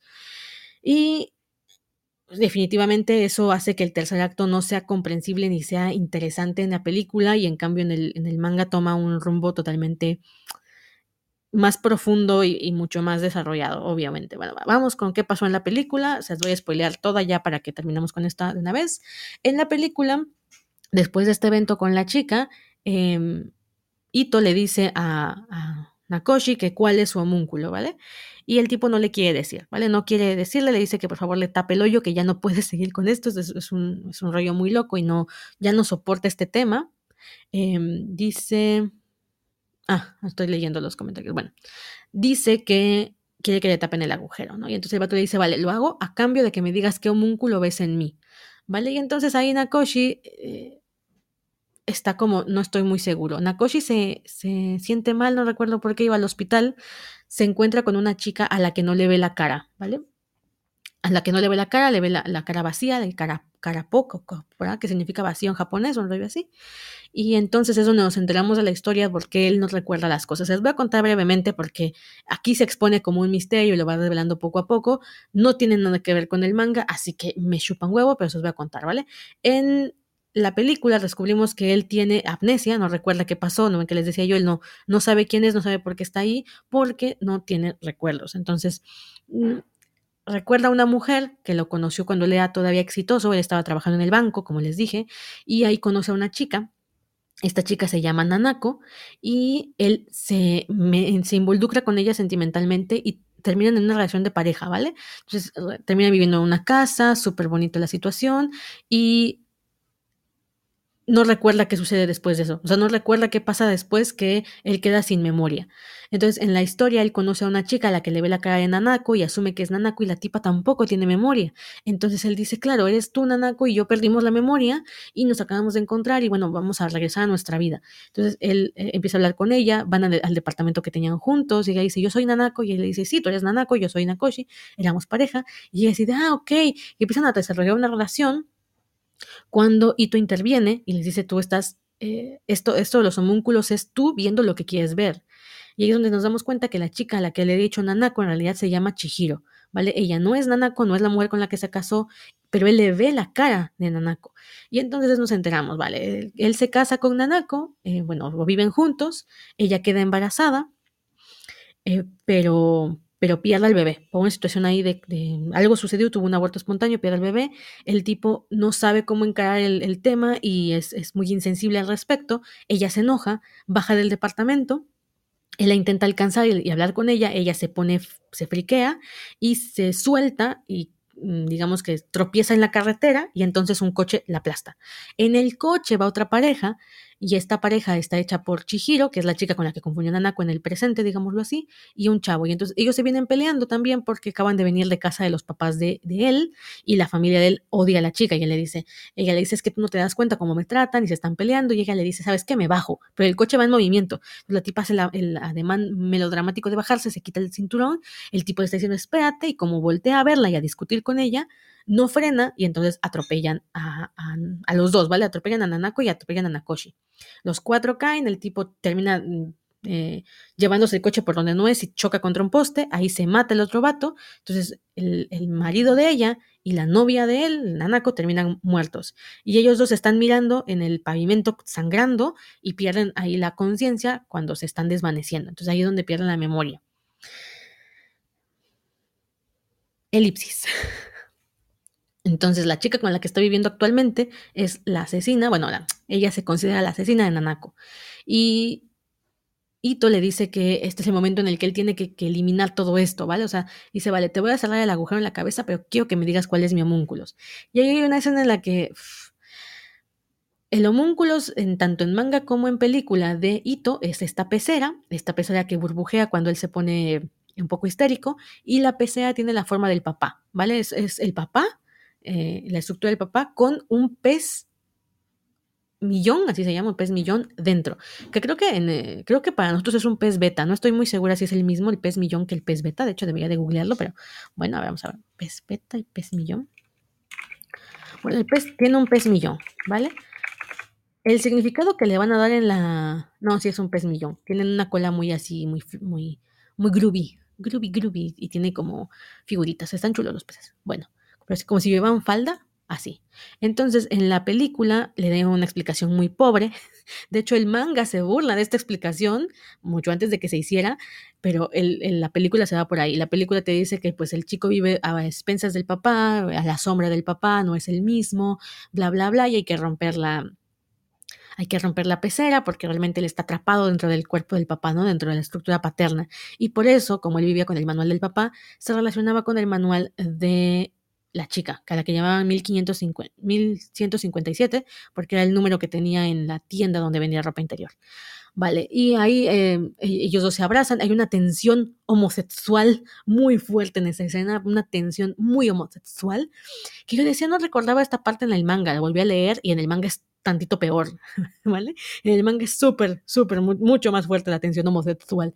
Ahorita explico por qué. En, el, en la película no tenía ninguna razón de ser la tensión que hay entre estos dos, porque el trauma que tenía Ito era un tema con el papá. El tipo llora, eh, se, se, abrazan mutuamente en plan de sí, ah, compadre, yo te entiendo, pero Nakoshi decide intentar vivir su nueva vida ahora con Chihiro, la que provocó el accidente, en donde su esposa y él, terminaron atropellados y con toda la vida destrozada. Y ahí termina la película, en un happy ending, por así decirlo, el que queda loco es Ito. Ito después de este encuentro con, con Nakoshi, termina la historia con un agujero en la cabeza, se hace una trepanación, Ah, para esto, eh, esta Nanako, bueno, no Nanako, sino Chihiro, también tenía una trepanación, y es ahí donde se da cuenta que él y Nanako, bueno, Chihiro, han sido manipulados por Ito para entrar en este en esta investigación sobre los homúnculos y lo sobrenatural. Entonces ellos escapan de alguna manera, se van juntos y en el coche, que el coche por cierto era Nanako en esta historia, y Ito termina haciendo una trepanación porque quiere ver quién es en realidad, ¿no? Entonces él termina en una azotea todo loco, con la, el, sangrando por el hoyo, ahora sí que por el hoyo, y los otros dos así en un campo floreado yéndose en la lejanía. Ese es el final de la película y yo me quedé con cara de what. o sea, final feliz, sí, yo, yo, yo también estuve esperando que en Homúnculos hubiese un final feliz, lo tenía yo la esperanza, pero no. En cambio aquí al que dejan loco es Saito y al que dejan eh, superando el problema es Anakoshi y de esta manera tan, tan burla. Muy bien, ahí acaba la película, vamos a pasar con el manga que no tiene nada que ver. Ok, en el manga nos vamos enterando que sí, efectivamente hay una mujer también en el manga que se llama Nanako, que fue la anterior pareja de Nakoshi. Y aquí ya me voy con, la, con todos los spoilers porque esto es lo que se va a ir averiguando poco a poco en la trama y no tenemos tiempo, nos queda media hora para hablar de este manga. Así que vamos al lío. Nakoshi tampoco tenía memoria de un evento en particular en su vida, de algo en particular de su existencia. Nakoshi se había hecho operación estética, ¿vale? Eh, eh, Ito se da cuenta porque como él está estudiando también el tema del esteticismo, le dice, te cambiaste todo. Te cambiaste el, trazo de la oreja, te cambiaste la nariz, te cambiaste los labios, modificaste el pómulo. Eh, ¿Cómo era tu cara? ¿Qué tan feo eras que te hiciste toda esta operación? El tipo le dice, sinceramente no recuerdo cómo era mi cara antes de la operación, o sea, ya me disocié tanto que no logro recordar cómo era yo. Eh, Nakoshi, a diferencia del personaje de la película, después del encuentro con la chica de arena, creo que tiene eh, un encuentro más, no recuerdo muy bien cómo va el asunto, pero hay otro factor determinante donde el tipo se da cuenta que si quiere conocerse a sí mismo tiene que entender a los homúnculos, ¿vale? Él llega a esta conclusión, si yo quiero cambiar quién soy, tengo que ver a los homúnculos, ¿vale? Tengo que estudiarlos porque a partir de verlos a ellos voy a reconocer quién soy yo. Entonces se obsesiona con el tema de los homúnculos y lamentablemente... Eh, llega un momento en el que deja de verlos, ¿vale? O sea, se tapa el, ojo y ya no los ve. Y, sabe que hay personas que son homúnculos porque los vio antes de, de, de, que le pasara esto y de pronto ya no se está viendo. Entonces entra en crisis y le pide a Ito que le abra el. que le abra, que le abra el ojo. Ah, ya recordé qué pasa. dejen, dejen que estructure mi pensamiento, mis recuerdos. Sí, ya recordé. Vale, antes de que esto suceda, Nakoshi hace frente al homúnculo de Ito, ¿vale? Entonces le explica que realmente eh, tienen conversaciones muy fuertes, ojo con esto porque las escenas son muy intensas. Eh, esta, escena se intenta reflejar en la película, pero para mí no, no se logró la intensidad que tiene en el manga. Lo que hace Nakoshi es que le pida a, a Ito que le cosa el ojo para que no pueda abrirlo, ¿vale? Para que no pueda cambiar, hacer el switch, que solamente vea homúnculos. Ito, después de que huye de la, de la chica, eh, le dice que, que, no, que ya se dio cuenta que no le interesa el tema, que todo es un efecto placebo. Le dice, yo realmente te convencí a ti de que podías ver estas cosas y por eso, em, por eso es que estás viendo lo que estás viendo, pero eso es simplemente una autosugestión que yo provoqué. Y otro le dice, no, tú sabes perfectamente que no es una sugestión. Y le dice, no, sí es una sugestión. Y entonces Nakoshi se está preguntando si realmente es así. el, Ito le dice, tú solamente puedes ver lo que tú mismamente has registrado, ¿vale? Tú no puedes ver nada que tenga que ver realmente conmigo, ni con la chica, ni con el vato este de, del Yakuza, tú solamente puedes ver lo que ya has visto y lo reflejas en nosotros. Somos tus espejos, pero no tiene nada que ver con nosotros. Entonces intenta convencer a Nakoshi de que lo que está viendo son sus traumas y no tiene nada de relación con los traumas personales del individuo que está viendo. Nakoshi se molesta. Ay, perdón. Nakoshi se molesta y entonces ataca los. ¿Cómo se llama esto? Lo que ve en, en, Ito, que hasta ese momento solamente le he dicho que veía transparente, vale, no, ahí se va con todo para explicarle qué es lo que ve dentro de Ito. Y entonces le dice, tú eres una pecera de papá. Y el vato le dice, claro, eso es lo que tú crees que nos une, el factor papá. Y le dice, no, ¿vale? Porque dentro de ti hay un pez, hay un pez millón. Me dice, yo nunca he tenido un pez millón. Y el otro le dice, yo tampoco. Entonces, ¿esto de dónde salió? Entonces, eh, Ito le dice, es que tú no lo recuerdas, como tienes amnesia, no recuerdas que sí tuviste un pez millón y lo estás viendo reflejado en mí. Y el vato le dice, no, no tiene nada que ver conmigo. Y le dice, no, pues tampoco conmigo. Eh, Ito se convence de que lo que los une es un trauma con el papá.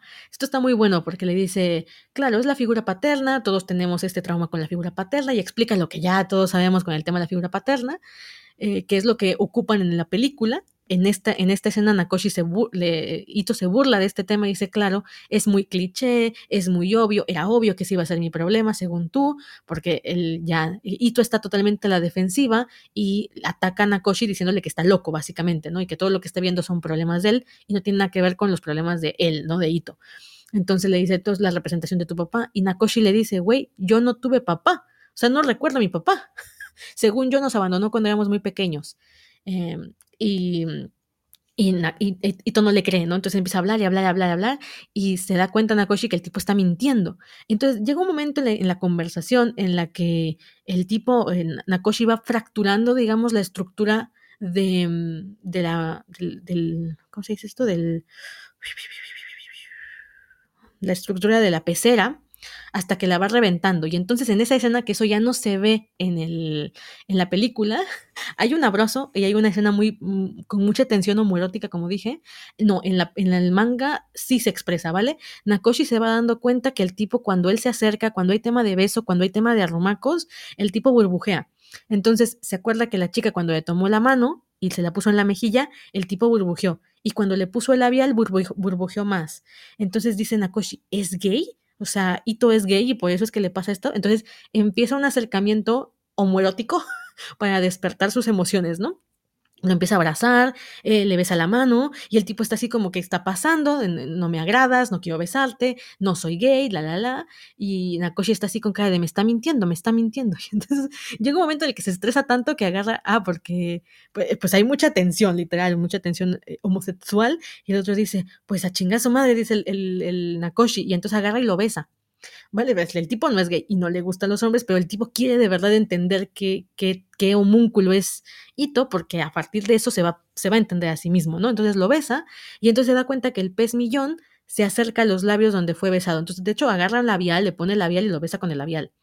Y entonces se da cuenta que en esos lugares donde él va despertando estas sensaciones, el pez millón va tomando el lugar del papá.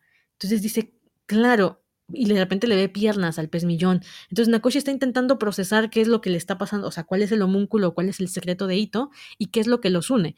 Y le dice, no nos une el tema del papá, nos une el tema del cuerpo.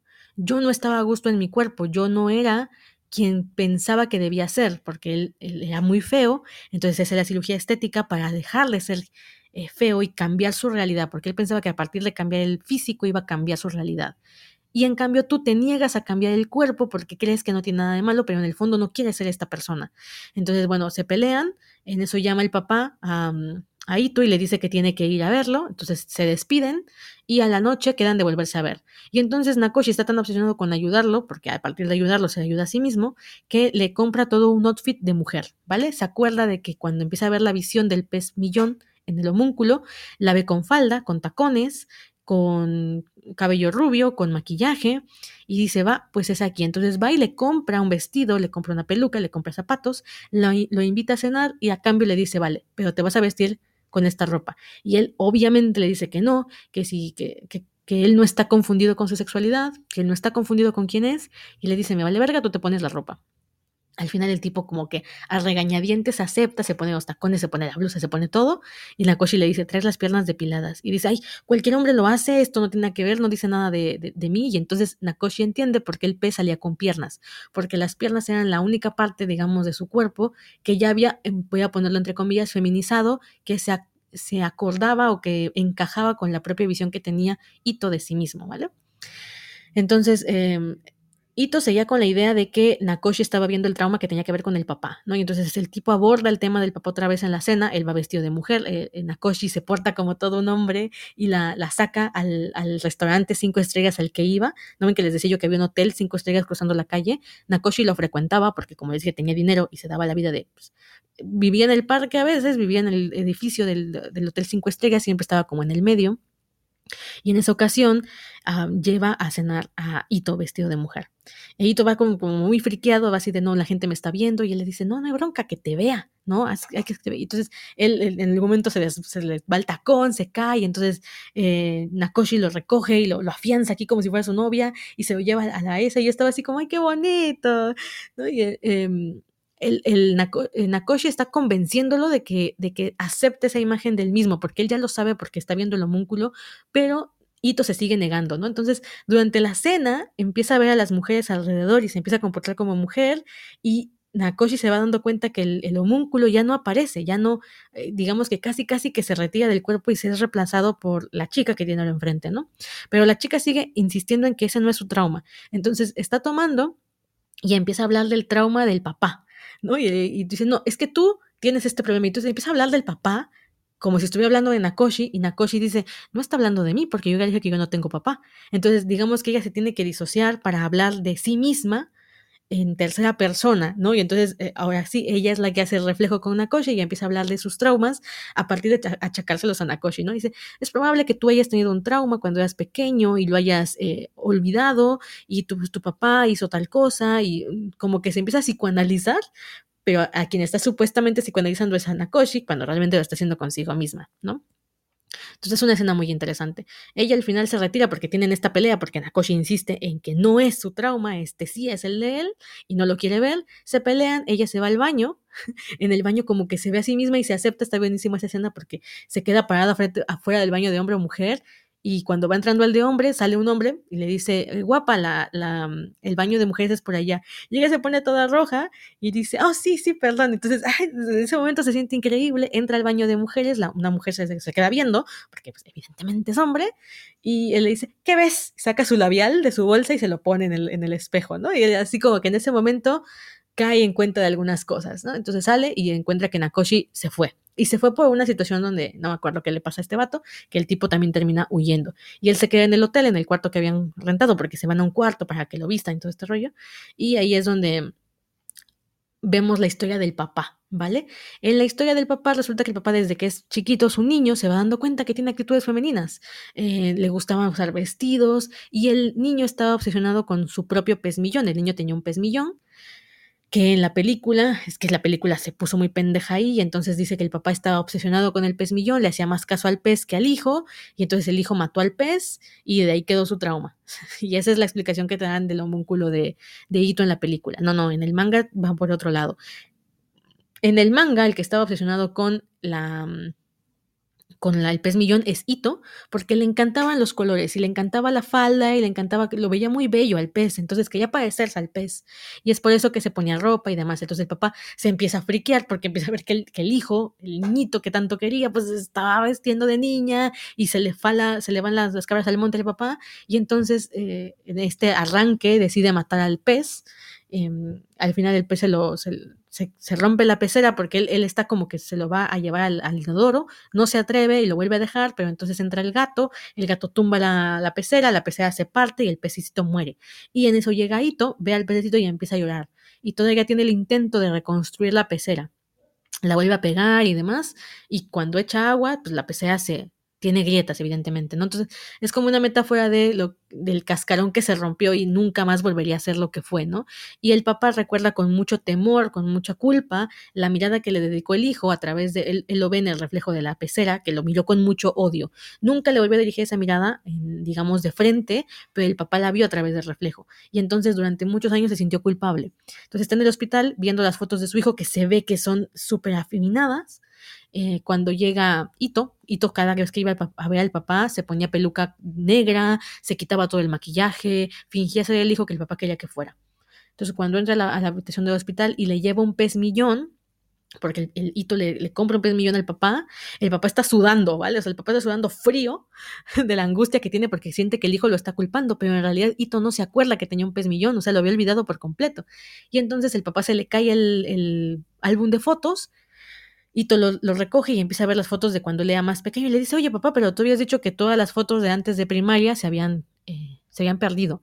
Y le dice, no, en realidad es que las oculté. Y le dice, ¿por qué? Y cuando se da, pues está fijando, trae vestido, se ve súper aniñada y se queda, se queda pasmado el hito, ¿no? Y el papá le dice, le explica lo que te estoy contando yo, le cuenta lo que pasó y se disculpa. Y entonces Ito se da cuenta que, que habían matado a su pez millón y se pone a llorar, así como cuando fue un niño se sienta a llorar en el piso porque lo había olvidado. Para esto, Nakoshi está viviendo su propia aventura, sus patoaventuras con el mundo de los homúnculos.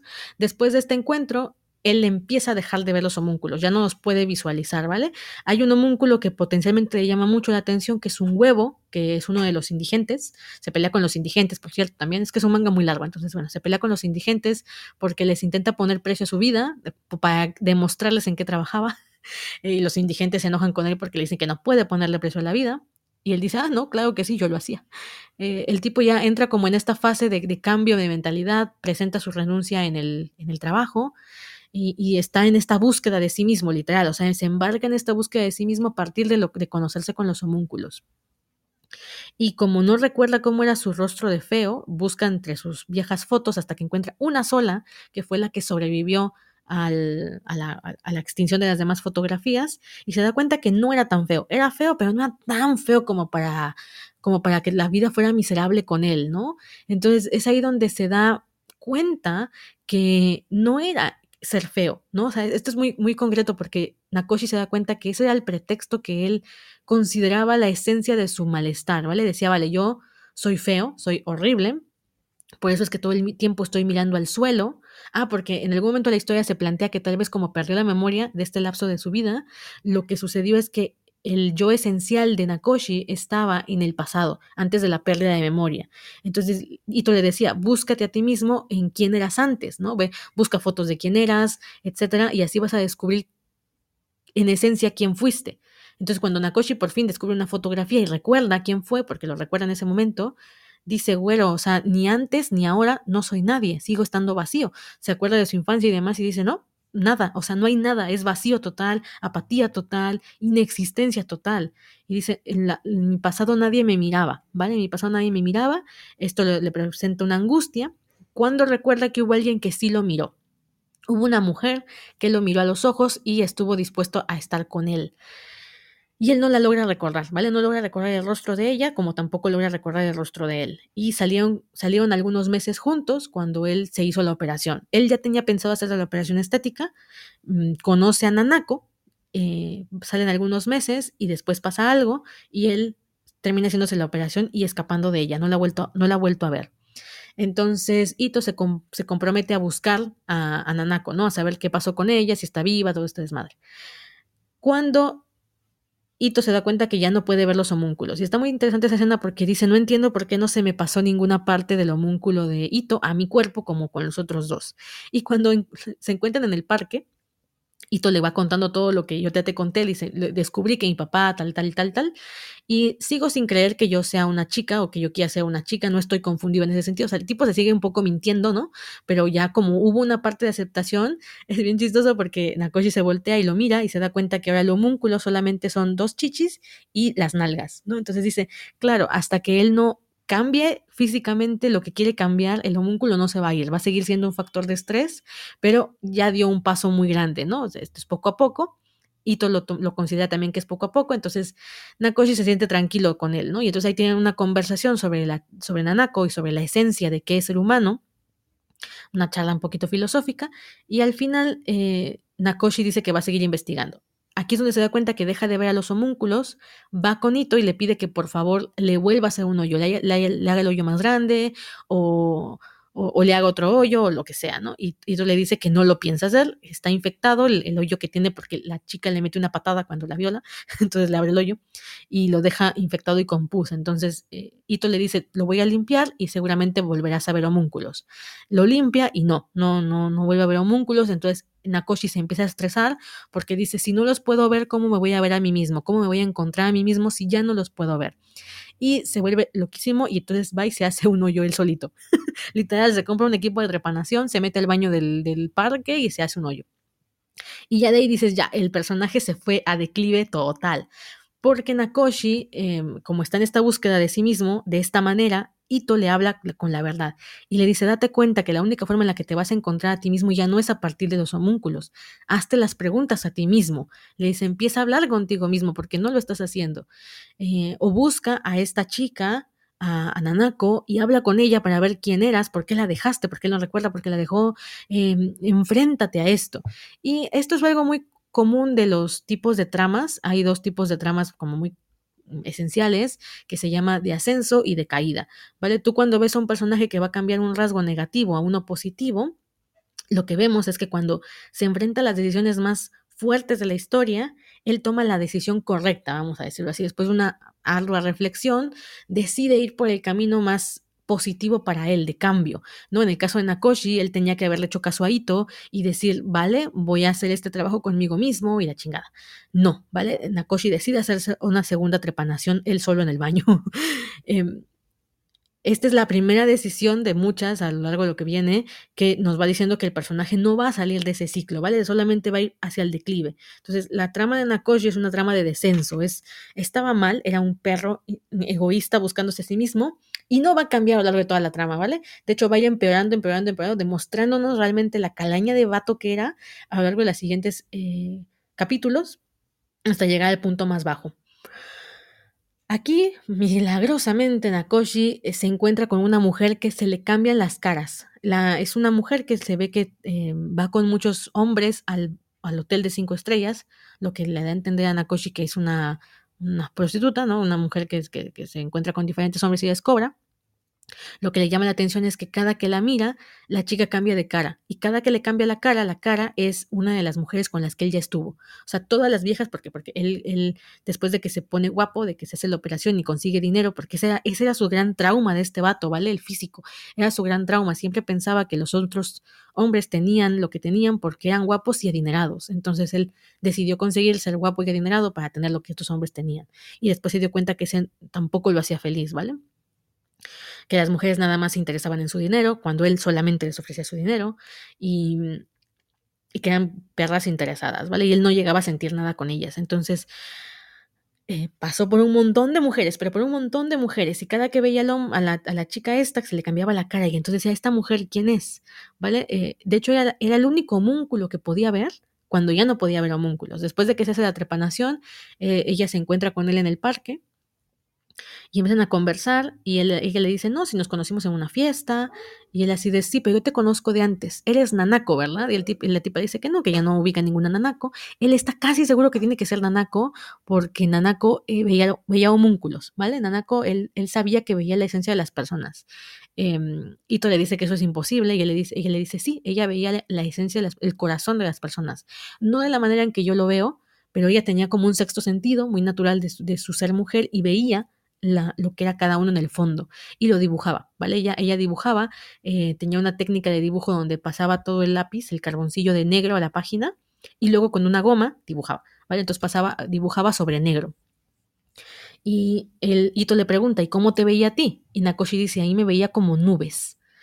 Y, decía que, yo era una nube, ¿vale? Entonces Nanako tenía como esta eh, sensación extra, eh, esta situación extrasensorial. Pero Nakoshi la abandonó y no recuerda por qué. Entonces, bueno, ahí, vienen dos arcos que se los voy a contar de manera cronológica ya porque es, mucho más interesante descubrirlos leyéndolo porque va parte por parte. Llega un momento en el que Nakoshi no está seguro si esta chica con la que se está encontrando, que no me acuerdo cómo se, cómo se puso de nombre, era Nanako o no, porque Nanako no mentía.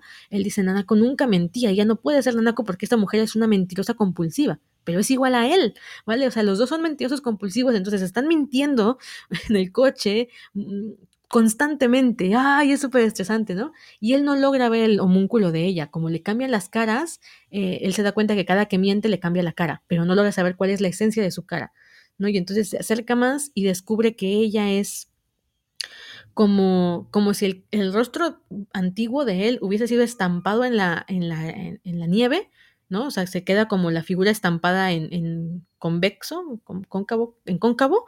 Bueno, ella es el reflejo de él estampado al revés en su cara. Cuando él descubre esto, dice, claro, la única que puede entenderme es Nanako. O sea, la única que va a ser capaz de ver mi corazón es Nanako porque siempre fue la única que me vio. Entonces se obsesiona con... Em, hablar con la verdadera Nanako, ¿no? Develar todas las mentiras y demás y averiguar qué, qué, carajo pasó. Él recuerda que con esta mujer, esta mujer muy guapa y muy sexy, se juntó con ella cuando estaba trabajando en el banco, se la presentó una amiga, se enredaron, o sea, bueno, se encontraron en el hotel, platicaron, él la fue seduciendo, se la llevó al, al, cuarto, pero ella le decía que no besaba mentirosos, ¿no?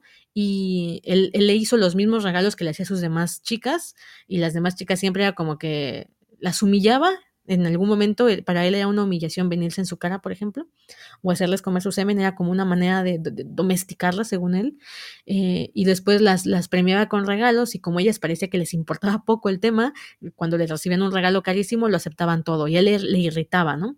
Entonces cuando Nanako le, intenta seducir de esa misma manera y la tipa le manda a volar todas las cartas, ¿no? O sea, le entrega algo y es como, ah, mm, X, ¿no? Le da otra cosa y es como, mm, me chupa un huevo, ¿no?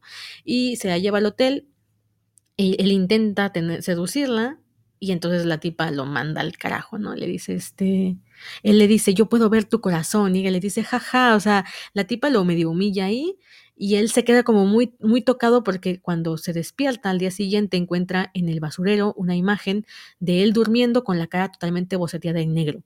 Y es ahí, hasta ese momento en el que tú te enteras que ese fue el detonante de que dejara atrás su vida de, que tomara vacaciones en su vida de, de banquero y se fue al parque.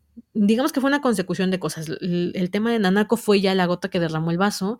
Él acababa de tomar conciencia de lo que estaba haciendo con la gente a la que hacía que despidieran, porque se encuentra con un hombre que trabajaba en un taxi y el tipo resultaba que también había trabajado en un gran banco, el banco se había ido a la bancarrota, eh, se había hundido y él era un ejemplo, una consecuencia física y real del trabajo que hacía Nakoshi. Entonces es la primera vez que se confronta de manera real con una persona de carne y hueso a la que afectó su supuesto trabajo de números.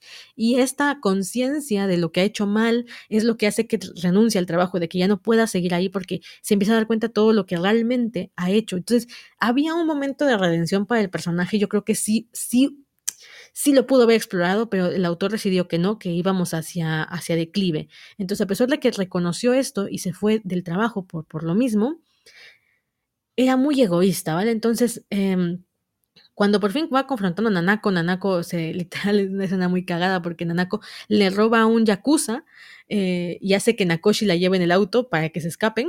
Ella no se va a escapar con él, simplemente quiere que él la lleve en el, en el coche y se lleva todo el dinero. El Yakuza los persigue y entonces es cuando Nanako eh, confronta a Nakoshi ya desde, sí, soy Nanako y cuál es el problema, ¿no? Y él le dice, yo soy capaz de ver el corazón de las personas, soy capaz de ver eh, la esencia de las personas. Y ella le dice, estás loco, lo que tuve es unas alucinaciones, la chingada, se están peleando. Y entonces es donde se expone qué fue lo que pasó. Resulta que Nakoshi era un tipo súper depresivo, súper... Em, apático con la vida, entonces todo el tiempo va mirando hacia el suelo con, con esta sensación de, de, odiar a la gente que le va bien, ¿vale? Tenía muchísimo rencor acumulado, odiaba a todos por ser guapos, por ser ricos y él ser miserable y lo que hizo fue achacar todas estas cosas malas que le pasaban a su fealdad, ¿vale? O sea, él buscó un pretexto en vez de decir soy una mierda de persona, eh, no soy nada interesante, no soy, no aporto nada a nadie. No, él dijo es mi fealdad, ¿vale? Ese fue su recurso psicológico, es mi fealdad. Y entonces, eh, estando en Tokio, él, cuenta, bueno, cuando, cuando era niño, él cuenta que una niña lo agredió y le dijo que, que no tenía culpa porque la, lo había golpeado por feo. Él se queja con su papá, resulta que era una mentira. Él, él, le dicen a Ito que no tenía papá, que el papá los abandonó de chicos. Era una mentira, sí tenía papá. Como les dije, es un pinche mentiroso compulsivo, entonces sí tenía papá. Y él... Eh, es golpeado por una niña, el papá va a reclamarle al papá de la niña y el papá de la niña le dice, mi hija no está mintiendo, ¿qué tiene de malo decirle a alguien feo que es feo? Y entonces el papá le dice, sí es feo y que eso no le da derecho a pegarle. Entonces cuando el papá dice que él es feo y, lo admite y le dice, es, es, horrible, ¿no? Y aún así es mi hijo y no, no lo tiene que golpear, a Nakoshi se le queda como clavada la imagen de que el papá decía que era feo y entonces él atribuye que sí, que es horrible y entonces él, él hace de esta imagen el, la fuente de sus, pen, de sus penares, ¿no? de, sus, penas. Es así cuando él está pensando ya en hacerse la, la operación, porque lo que sí es, estudiaba muchísimo, era un matadito y entonces le iba bien en el trabajo y tenía dinero. Entonces lo que decide es hacerse la operación. Cuando conoce a Nanako. Y Nanako es horrible, ¿vale? O sea, Nanako es fea con ganas, pero es muy, muy fea. De hecho, hasta daba un poquito de miedo la pobre Nanako. Pero ella es la primera que ve a Nakoshi. Él, ella trabajaba en un café y él iba muy seguido al café, entonces ahí es donde se conocen y eh, empiezan a tener una relación, se empiezan a llevar muy bien porque él, creo que, no, recuerdo si se moja, si le tiran el café encima, algo así. El chiste es que él, ella le presta zapatos, él se las va a devolver al día siguiente y es ahí donde empieza como a platicar su relación, descubre lo que ella podía dibujar, el corazón de las personas, ella le habla de que él es una nube, él se va enamorando de ella y entonces empieza una relación romántica y tenían relaciones sexuales, eh, les estaba yendo bien al inicio pero él se lo cuenta a Nanako y es, ay, esta, esta escena a mí me parece súper cruel porque están en el coche y él le dice, o sea, ella le dice, vale, si estás diciendo que yo fui la única que fue capaz de verte, ¿por qué escapaste? ¿Por qué me abandonaste? Y el tipo está llorando. Para esto ya hubo una escena con un homúnculo que es la de un huevo. Eso, eso es un, un, punto de inflexión en el personaje que se los voy a dejar para que lo, lo lean ustedes. Espero que después de, de este análisis de dos horas vayan a leer homúnculos. Insisto, no es para todo el mundo, pero si logras pasar algunas escenas vale mucho la pena. Hay algunas cosas repetitivas, no es un manga perfecto, evidentemente no hay ningún manga perfecto, pero este me gusta mucho y él tiene contacto con un indigente que está en un huevo, ¿vale? Y ese huevo hace de espejo. Y ellos tienen una conversación muy interesante porque lo que los une es un abandono. Él abandona a su hija en, un momento de la historia y Nakoshi le está reclamando por haber abandonado a la hija cuando él realmente abandonó a Nanako con su bebé. Ella estaba embarazada. Entonces, bueno, les dejo el arco del, huevo para que lo vean solos, está muy bueno y sigamos con Nanako. Eh, resulta que le explica a Nanako, porque ya se enfrentó a todas estas partes y ya reconoció algunas cosas de él, que cuando él alza la vista y empieza a ver a la gente, porque dice, tú, tú fuiste la mujer que me hizo dejar de mirar al suelo y empezar a mirar al mundo. Pero cuando empecé a mirar al mundo, yo ya no quería verte a ti, porque lo único que veía en ti es que eras horrible. Y yo empezaba a ver a las mujeres a las que yo no tenía acceso, a las mujeres guapas, a las mujeres lindas, a los coches a los que yo no tenía acceso, a la vida a la que yo no pertenecía porque la gente no me quería por ser feo. Entonces llega un momento en que de su relación bonita el tipo empieza, por ejemplo, tienen sexo y le pone la mano en la cara para no verla, eh, tiene actitudes que son egoístas, eh, es un desgraciado el tipo, en realidad es, es una mala persona y no hay ningún momento de redención. En esa conversación donde le cuenta todo esto a Nanako, Nanako le dice, ok, ¿y qué quieres? Y le dice, quiero que me vuelvas a ver, o sea, quiero que, me digas ahora, qué, ahora mismo qué ves en mí, qué, quién soy, qué soy, quiero que tú me expliques. Y ella le dice, ¿te das cuenta de lo, de lo, lo egoísta que eres? Le dice, todo el tiempo es que nadie te miró a ti, todo el tiempo es que tú eras una víctima a la que nadie podía ver en sí mismo, ni cuando eras rico, la gente solamente veía tu dinero, pero tú no ofreciste nada más que no fuera tu dinero, y tú jamás te ofreciste a mirarme a mí, ni a nadie. O sea, todo giraba alrededor de tu mundo y quieres que la gente te observe, pero tú no me observaste a mí jamás. Tú nunca fuiste capaz de verme como yo te vi a ti. Y entonces ahí digamos que era el momento donde el pinche personaje tenía que haber mm, reparado en lo que estaba haciendo y no lo hizo. Y le dice, vale, ellos tienen un accidente, chocan, eh, les, los alcanza el Yakuza, eh, el Yakuza le mete un madrazo a Nanako, está tomando el dinero que se había caído y entonces el, el Nakoshi habla con el Yakuza, le, le, dice alguna de sus cosas, de sus traumas, nunca vemos al, al, al homúnculo del Yakuza porque no, no, es interesante, no es importante para la historia. Nakoshi le dice cosas sobre una pistola, una hermana, el tipo se pone a llorar y entonces le dice, ve y sana tu relación con tu hermana. Y el tipo, sí, güey, y no, y se agarra el coche y se va y los deja ahí, ¿no? Con todo el dinero y demás. Y la chava se queda así con cara de, o sea, no me has estado mintiendo, de verdad puedes ver a las, la esencia de las personas. Y le dice, pues te dije, ¿no? Y ella le dice, vale, vale, o sea, intentemos una vez más. Yo así de, Nanako, ¿qué coño, no? O sea, ay, bueno, Nanako.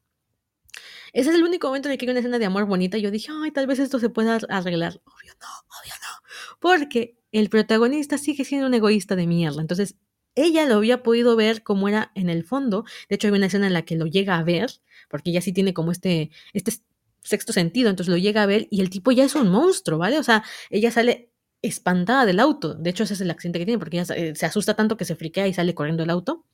Y él le dice, quiero que me veas, y yo sé cómo vas a poderme ver. ¿no? Y entonces decide hacerle una trepanación a ella. Y aquí es donde ya todo se va al diablo. Este creo que es el último capítulo. Como Nakoshi estaba obsesionado con que alguien lo mirara, pero quería que lo vean de esa manera en la que él veía a los demás homúnculos e intervenía en sus vidas y los ayudaba. Eito le dice, es que así no funciona la vida. Tú no puedes hacerle un, voy a ponerlo entre comillas, un favor a alguien, ayudarlo como eh, ayudaste a estos homúnculos, con la condición de que a cambio alguien te mire a ti. O sea, o es desinteresado o mejor no lo hagas porque te vas a frustrar, que es lo que le pasa a Nakoshi. Él ayuda a las demás personas, ni siquiera lo hace altruistamente, siempre lo hace porque está esperando que ellos le devuelvan algo. Entonces, en este momento lo que él quiere es que alguien lo mire, ¿no? Que alguien vea más allá y le diga lo que él es cuando él no se ha encontrado en todos estos años, ¿no? O sea, se ha visto vacío, vacío, vacío, vacío constantemente. Hay unas escenas muy buenas que no, no estoy relatando porque es muy largo el manga, eh, pero pero él está tan obsesionado que le dicen a Nako, vale, vamos a hacerte un hoyo en la cabeza para que tú seas capaz de verme. Aquí viene la escena más del manga. Eh, él, le hace la trepanación a ella, ella pues se deja porque quiere también verlo, supuestamente. E, él, debió conformarse con el amor que ya le daban a Nako, ¿vale? O sea, esta, este, este, este rollo egoísta de a huevo que ya que alguien lo, lo mirase, pues desencadena esto, le hace la, la trepanación a Nanako y Nanako ya no llega, no, dice que no ve los homúnculos todavía, ¿no? Y él le dice, no te preocupes, los llegarás a ver.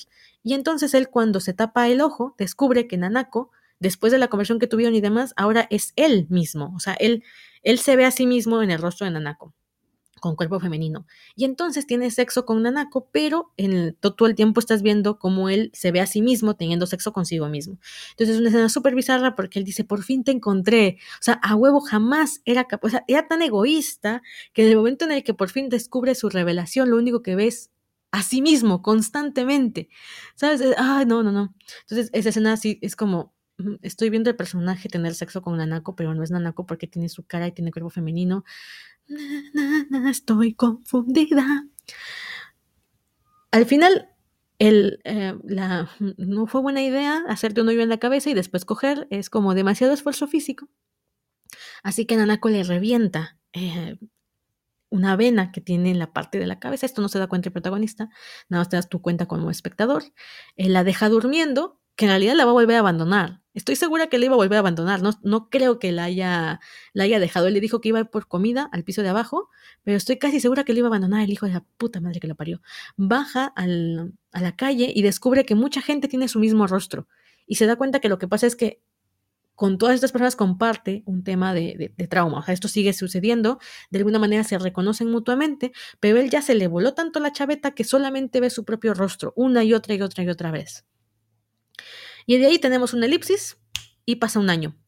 En un año vemos que el personaje está en, una, en un puerto eh, viendo la, el mar cuando llega Ito. Ito ya está vestido de mujer, se ve que ya después de un año aceptó esto que le hacía falta aceptar, él ya está completo, digamos de alguna manera, y se sienta con él y le dice que cómo está. Y entonces el tipo le dice, por fin viniste a buscarme. Se quita la, tiene un pañuelo en la cabeza y se ve que se ha hecho varias trepanaciones, o sea, tiene varios hoyos, porque dice que a pesar de que lo ha intentado muchas veces, sigue sin haber alguien que lo, que lo mire a él. O sea, el tipo ya, ya estaba totalmente más para allá que para acá y Ito le dice que esto fue culpa de él, o sea, que si él nunca le hubiese hecho el primer agujero, esto no habría pasado y se siente súper culpable y se ve, yo siento, yo siento en esta tercera relectura, realmente esto fue en la tercera relectura, que Ito llegó a enamorarse de, de Nakoshi, o sea, llegó a quererlo porque durante toda la historia, después de la trepanación y demás, vemos que después de que él ayuda a descubrir que es, es chica, él empieza a llevar regalitos, le lleva galletas, le lleva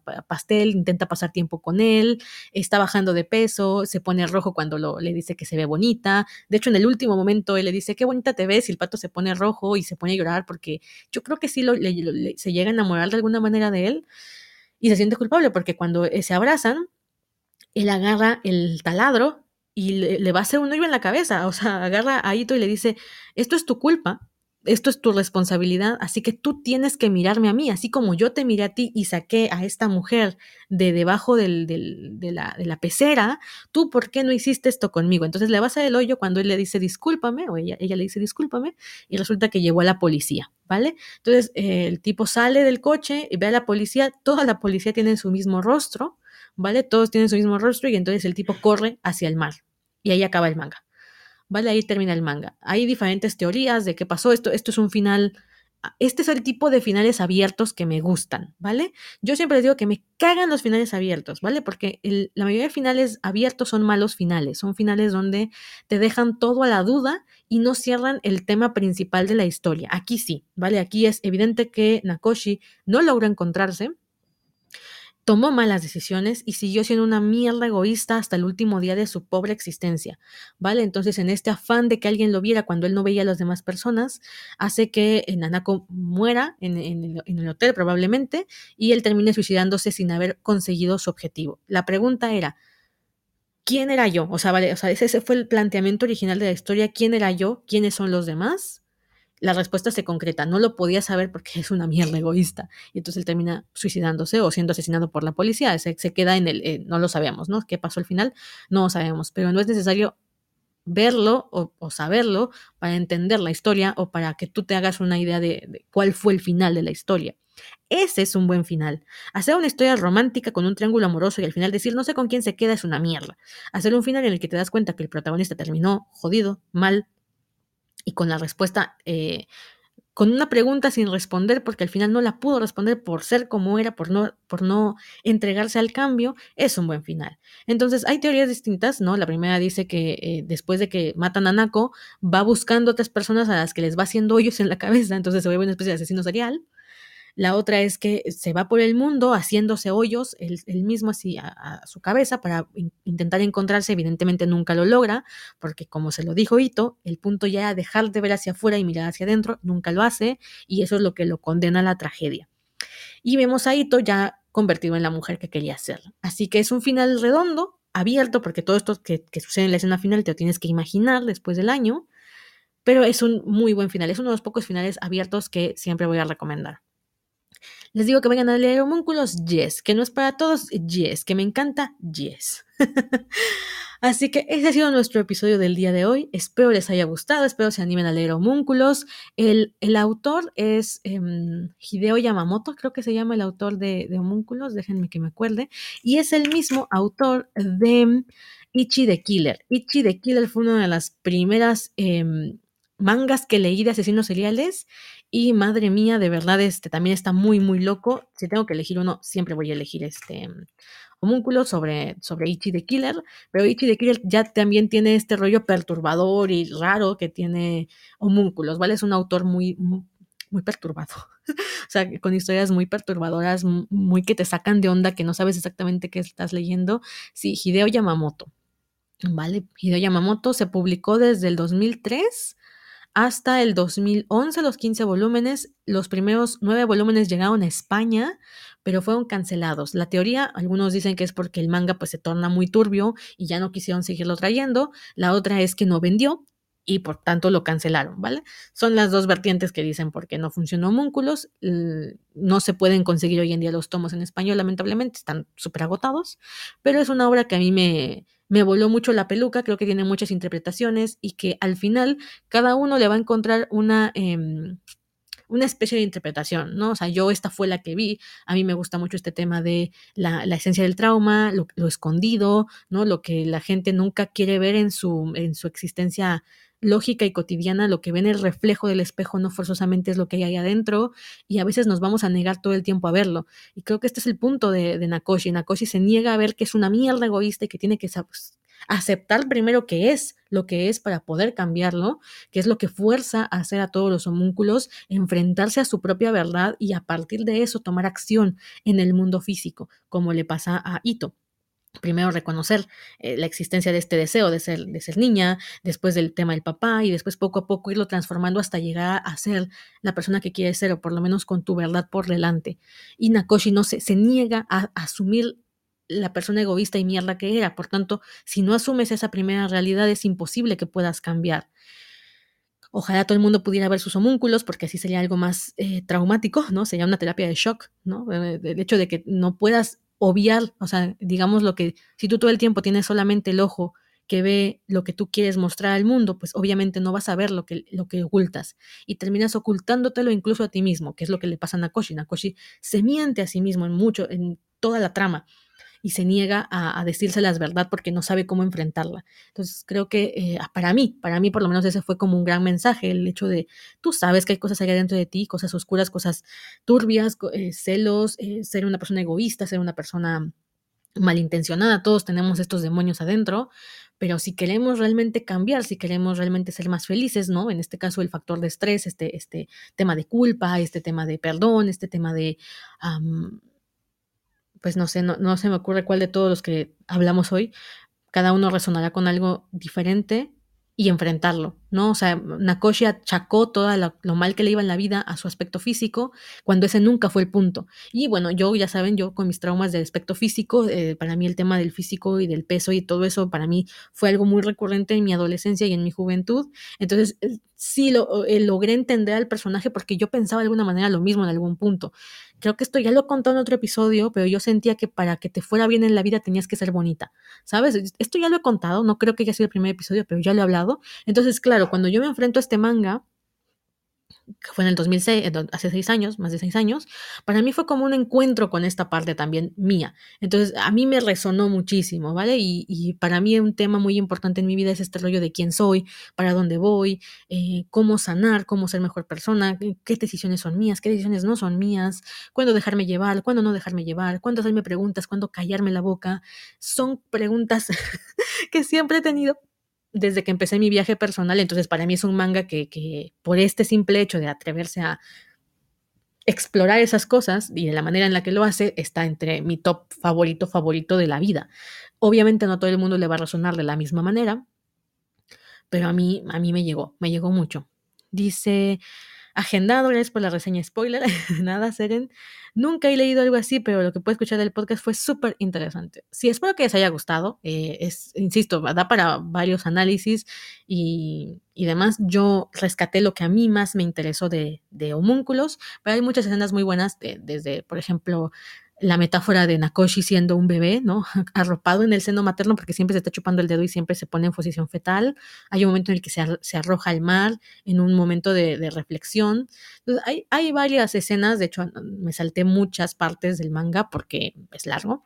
Pero bueno, espero que os haya gustado. Si les gusta este proyecto, ya saben que pueden apoyarlo en Patreon, ya saben que pueden apoyarlo en la tienda eh, de, de gabifigura.com, donde también subo los, los, links y todos los elementos de cada uno de los episodios. Bueno, voy poco a poco, voy poco a poco. Este va a tener también su post en el blog y em, apoyar de esta manera, ya sea en la tienda, comprando el libro o comprando la merch o en el Patreon, hacen que yo pueda seguir produciendo contenido de este tipo y pueda seguir dedicando horas de mi vida a estar pensando en chaladas y estar leyendo cosas que luego nada más sirven para hablar de esto. Luego digo, ¿qué efecto práctico tiene en la vida? Y me digo, pues no, no tengo ni idea. Pero díganme si no está interesante.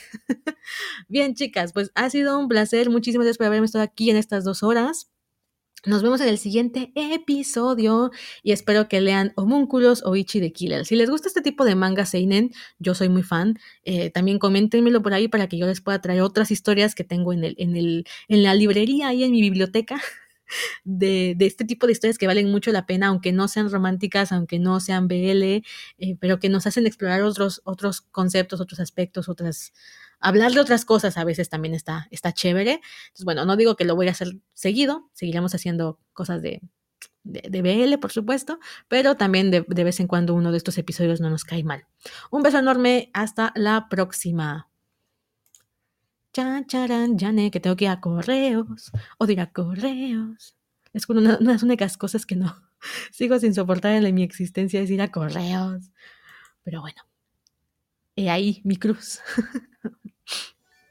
Les dejo con Don G, Fit Million de G Idol con Blue Moon. Best friends and Broadway superfans Jeff and Judy wait at the stage door every night to catch a glimpse of their idol Adina Menzel in the hilarious new comedy, Which Way to the Stage. But when a sexy stranger enters the scene and upends their friendship, Jeff and Judy have to go off book to rewrite their own finale. Called the best new comedy since theaters reopened by The Rap and zippy fun by The New York Times. Grab your best friend and see Which Way to the Stage at Signature Theater now through January 22nd. Get tickets at sigtheater.org.